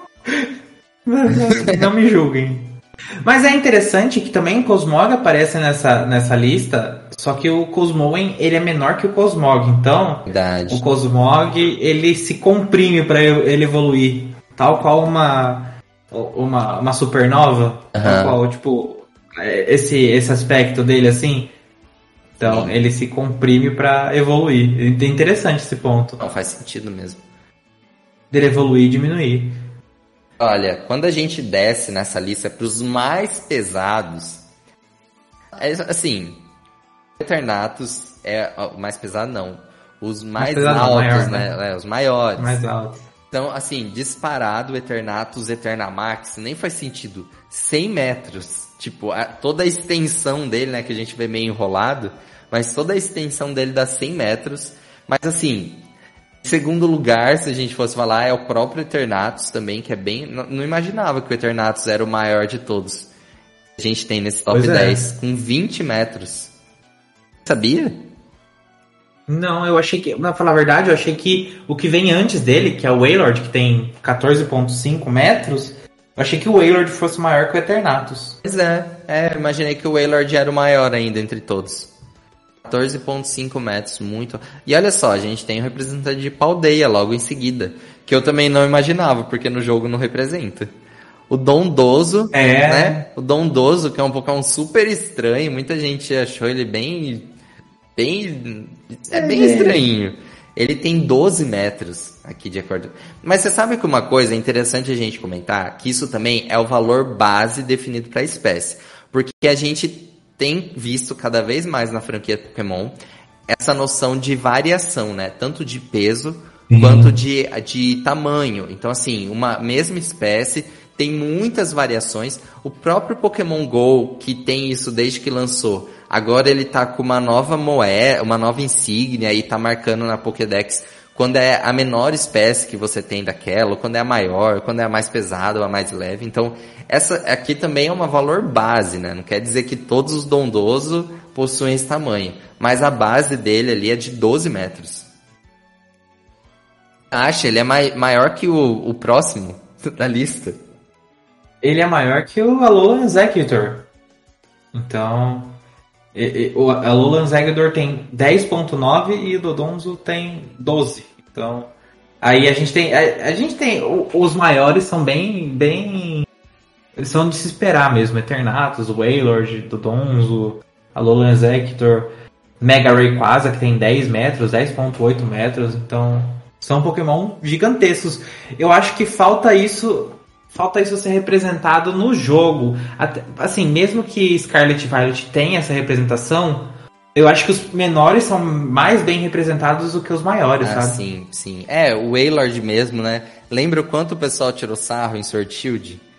O Wailord aparecia sim. na batalha microscópico, assim, perto do tamanho do Pokémon. Uma questão de escala do jogo. Então, de fato, os menores eles são mais bem representados mesmo. Com certeza. Olha, vamos lá então. Mega Rayquaza em quinto lugar com 10.8 metros. Então aqui o nosso outro em sexto lugar, a gente tem o Mega Stilix com 10.5 metros. Sexto lugar. E sétimo, a gente tem o Kyogre primitivo com 9.8. Falar aí os últimos três. E é engraçado, e é engraçado que o Primal só tem 5 metros, então o Primal Groudon tem só 5 metros e o Primal Kyogre ah. tem quase o dobro, né? Então o, o Kyogre Primal é ma, ma, bem maior, quase o dobro do que Sim. o, o Groundon, né? Uhum. E daí empatados, em seguida a gente tem Steelix e Celestila com 9.2 metros. Então Steelix e Celestila estão aí iguais. Eu não esperava que tive que ficasse igual assim, sabe? Bem não. Eu achei imag... que o Steelix fosse muito menor. Celestila. E eu imaginava que a Celestila fosse muito maior do que os outros. Sim. Tipo, maior que o Executor de Alola, por exemplo.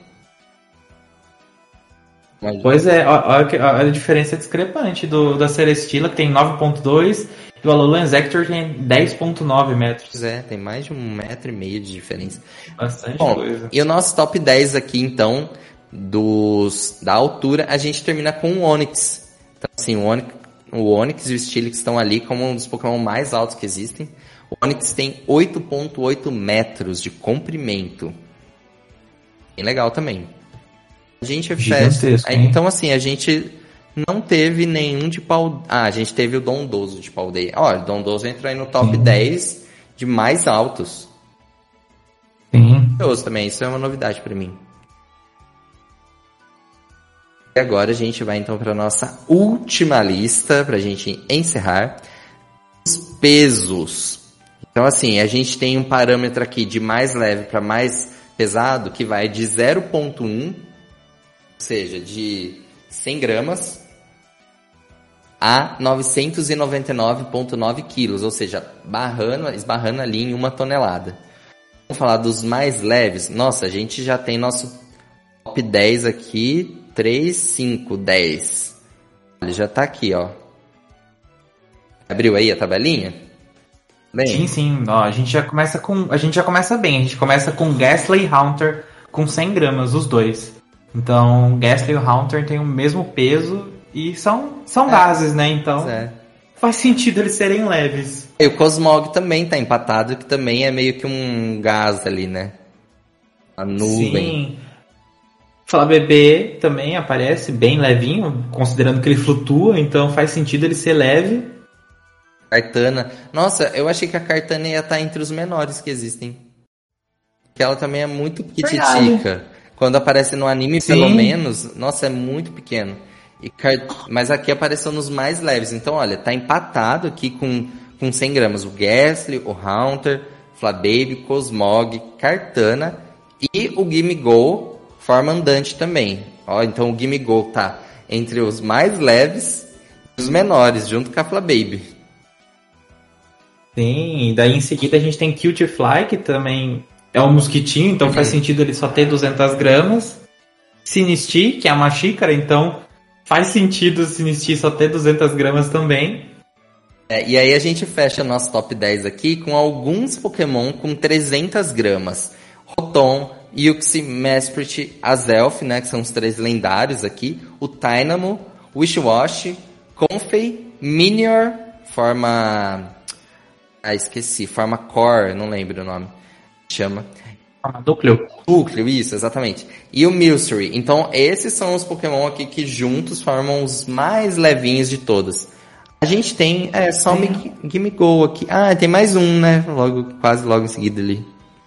Comentar? Sim, Ted Bulb, Ted Bulb também tá ali uh, com 400 gramas. É a pré-evolução do Pokémon da Iono, né? Uhum. Então, Ted Bulb bem levinho também. E ele flutua no, no, em Scarlet Violet, então... Eu acho ele bonitinho, viu? Muita gente acha ele estranho, mas eu acho ele bonitinho. Um...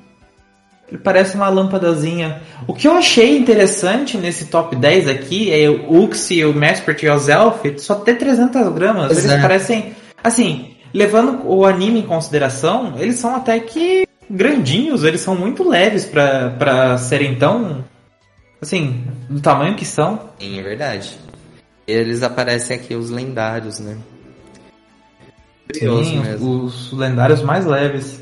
Bom, agora a gente faz o inverso pra gente finalizar. Os Pokémon mais pesados de todos. Vamos fazer inverso? Vamos colocar nosso, assim, para terminar com o mais pesado? E 6, 9, 10. Vamos fazer inverso. Tipo assim, como se a gente tivesse indo do décimo pro primeiro lugar. Pode ser? Ah, beleza. Olha, em décimo lugar, a gente tem o Estaca-Taca, que a gente até comentou lá na, na, na, defesa, né? Não, na defesa não, na velocidade. O Estaca-Taca, ele tem 820 quilos. Assim, é muito pesado, muito pesado. Muito 120 pesado, quilos. Muito aqui mesmo. a gente vai estar tá aqui, ó, esbarrando em uma tonelada nos que a gente vai falar. Sim, logo em seguida, em nono lugar, a gente tem o Dialga na sua forma origem, que tem 800 e... 850 quase, 848,7 quilos. E ele é engraçado que ele aparece aqui, mas o Palkia na sua forma origi, é, origem não aparece. O Palkia é. na sua forma origem é mais leve, tem só 659 quilos. Pois é. Então, o Dialga é mais pesado que o Palkia na sua forma origem. Interessante. Uh, e agora, em oitavo lugar, a gente tem mais uma Ultra, Ultra Beast, o Guzzlord. Então, assim, as Ultra Beasts aqui estão nos tops mais pesados da franquia, hein? A gente tem o Guzzlord com 888 quilos. É muita coisa. Sim. E é interessante que o próximo é o Mudsdale, aquele Pokémon cavalo da, de Alola, que tem 920 quilos. E eu não esperava que ele fosse tão pesado assim. Bem é não. mais pesado que Ultra Beasts. Pois é, ele é o Pokémon mais comum pes... aqui, né? É, nessa listinha. O Pokémon comum que, que é um dos mais pesados de todos. Sim. Mudsdale é mais pesado que o Snorlax, por exemplo. Nossa, é verdade. O Snorlax não tá por aqui. Sim, o Snorlax só tem 460 quilos e o Mudsdale tem 920. Muito mais. Eu, é engraçado que eu fico pensando, ah, e um Grass Knot nesse Mudsdale. Na hora, um One Hit KO. Verdade. Grass Knot que é o ataque, ataque do tipo grama. É. Que prioriza. Que prioriza não, que é calculado base com no... o peso do adversário. Com base no peso do adversário. Então, o Mudsdale, que é fraco contra ataques tipo grama, levando um Grass Knot tão pesado assim, na hora Nossa. ele cairia. Sim. Não, e é super efetivo ainda, né? Além de Sim, tudo. super efetivo. Então, um combo enorme. Ó, em sexto lugar, a gente tem o Mega Metagross, que tem aí 942,9 quilos. Então é a nossa cota de Mega Evolução. Lista. Sim. E aqui a gente tem Groudon, com 950 quilos. Eternatus também com 950 quilos e Primal Groudon com 999,7 quilos. Então, o Groudon pro Primal Groudon, ele engorda ali uns 49,7 quilos. Aham. Então, o Groudon engorda quando ele fica na sua forma primal. Olha, é engraçado. Assim, eu não imaginava que o Eternatus era tão pesado. Sim, ele é comprido, Sim. né? A gente falou que é o, é o Pokémon mais comprido que existe, o maior Pokémon que existe. Mas ele também é o mais pesado. Eu não imaginava, assim, porque ele, pelo visual dele, meio aerodinâmico, não representa que ele tem tanto peso nele, né? Não sei se você tem essa impressão. Sim, a forma que ele se movimenta, né? Sim, a forma que ele se movimenta parece que ele é muito mais leve. E, e é curioso, né? falando Apesar de ter o peso tão grande, que também nós, em segundo lugar, a gente tem o Cosmoem. A gente falou que é um dos menores Pokémon que existem, mas também é o mais, mais pesado. Ele, né, quase chega em uma tonelada. Tem 999,9 quilos. E assim, é absurdo, porque ele é micro, ao mesmo tempo ele tem uma tonelada. E é engraçado que o pessoal. Sim, Ah. ele é denso, né? Acho que é, é- é bem da. É uma das, uma das principais características dele, que ele é pequeno e ele é denso, ele é um- uma estrela condensada, né? Isso. E assim, é é sempre engraçado lembrar quando o Cosmog evoluiu no anime que o Ash segurava o Cosmog. E aí os pessoal sempre brinca com isso, né? Tipo, nossa, o Ash segurando o Cosmog tem uma tonelada? Sim. Mas eu acho que é pela, sei lá, pela biologia dele, né? Não sei, tipo, como se a gente não sentisse o peso. Ele tá empatado aí com o nosso primeiro lugar? É, ele é primeiro lugar Sim. também, né? Que tá empatado. Sim, empatado com ele, com, com o Cosmoem, a gente tem Celestila, que é um dos Pokémon mais altos também, né? Mas ele tem 999,9 quilos, Celestila, que é o, a Ultra Beast, que é um foguete. Parabéns. Então, Parabéns, Celestino. pesada também. A gente não teve Paldeia aqui nesse top.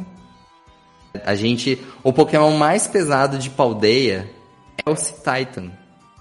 700 quilos. Sim, considerando que é uma baleiazinha de gelo, O Tinglu Faz tá sentido. ali grudadinho com 699,7 quilos. Assim, os dois estão bem próximos aqui na lista. Tinglu e o Titan como os mais pesados de Paldeia. Mais menção honrosa aqui 300 pro, gramas. pro Mudsdale, né? Que a gente não esperava que, que estaria no top dos mais pesados do mundo Pokémon. Pois é. É, é, considerando ah, o cavalo que ele foi inspirado, que é um cavalo gigante assim, acho que na vida real deve ter o cavalo que ele foi inspirado, deve ter esse peso mais ou menos. É, pode ser. É uma raça específica de cavalo que é gigantesca assim.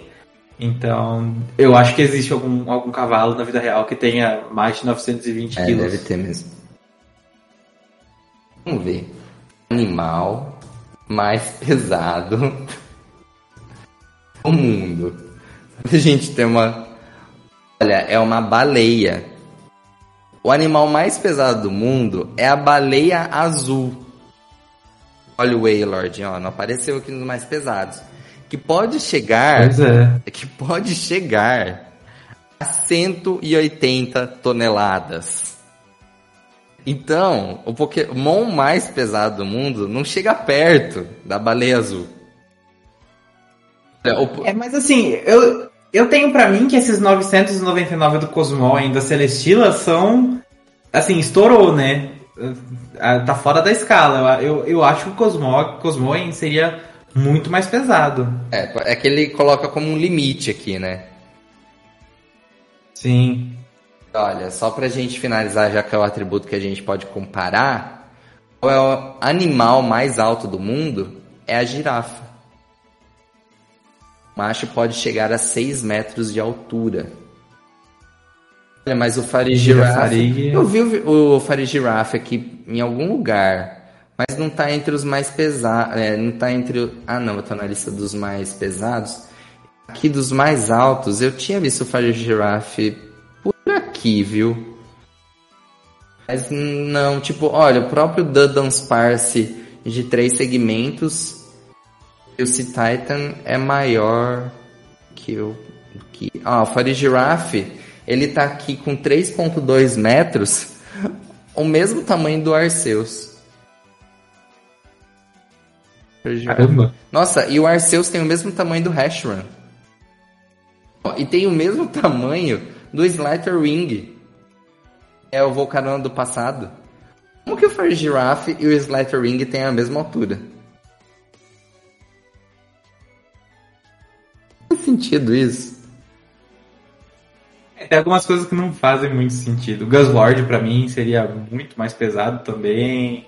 Zamazenta tá muito pesado, eu achei que ele seria mais leve. Imagina o Zamazenta pulando em você pedindo um carinho. É puro aço. Te matava 700, 785. Ah, não, assim, foi legal esse episódio. A gente já tá indo aqui pro nosso encerramento, porque eu acho que deu pra gente ter bastante curiosidade, né? Eu acho que assim, pra gente que já tá há bastante tempo aí envolvido no mundo Pokémon, mas para quem tá ouvindo aqui a gente e não acompanha tanto, e também quem costuma acompanhar, acho que foi um aprendizado, assim, cheio de curiosidades, né? Você gostou? Sim, adorei, porque tem coisas que a gente não esperava. Eu de verdade não esperava que o Mudsdale fosse o Pokémon mais. um dos Pokémon mais pesados, então. A, a gente se impressiona com algumas coisas. Sim. Não, é bem legal. E, o anime começa a fazer menos sentido daí, no caso. Não, igual esse ponto é, que você falou do Ash. Sim. As... complica, Ash, porque levantar uma tonelada não tem como, né? A, a, escala é um negócio complicado. Até mesmo o Wailord, né? Já teve momentos que ele apareceu no anime gigantesco, outras vezes nem tanto. Então sempre fica essa, essa dúvida, assim. Outros Pokémon que a gente falou aqui é, é meio difícil mesmo. Mas, e ainda mais que eu acompanho o anime, eu fico mais com a impressão do anime, assim, da altura. Mas enfim, né? Tipo, enfim. Ó, vou falar uma coisa aqui antes da gente encerrar. A gente está fazendo publicação no site, na Pokémon Blast News, dos nossos episódios de podcast. Então na sexta-feira a gente vai fazer o post no site, a gente vai colocar o vídeo do YouTube lá com o podcast. E eu vou deixar aberto, né, convidar vocês para deixarem seus comentários sobre o episódio nesse post. Porque aí se a gente tiver comentários, a gente vai começar a compartilhar com vocês nas próximas semanas. Então é uma oportunidade de vocês conversarem aqui com a gente, interagir, comentar o que, que vocês acharam, tá bom? Então entra lá no site, procura o nosso post aí do podcast quando você assistir e deixa o seu comentário lá, não precisa fazer cadastro nem nada, é gratuito. Só comentar o que você achou, se você também ficou surpreso com as coisas que você viu aqui, se tinha coisa que você já sabia. Enfim, comenta lá quais foram as suas impressões, tá bom? Que a gente vai ficar super feliz de ler aí nas próximas semanas. Vamos encerrar por hoje então, Exatamente. Vinícius? Vamos lá. Peguei água, tô morrendo de sede aqui depois de falar tanto. Mas foi legal, foi muito bacana. Vamos ver da gente fazer mais alguns top 10 aí nas próximas nos próximos episódios. Eu acho que fica bem bacana. Falar um tchau pro pessoal, então? Nisso.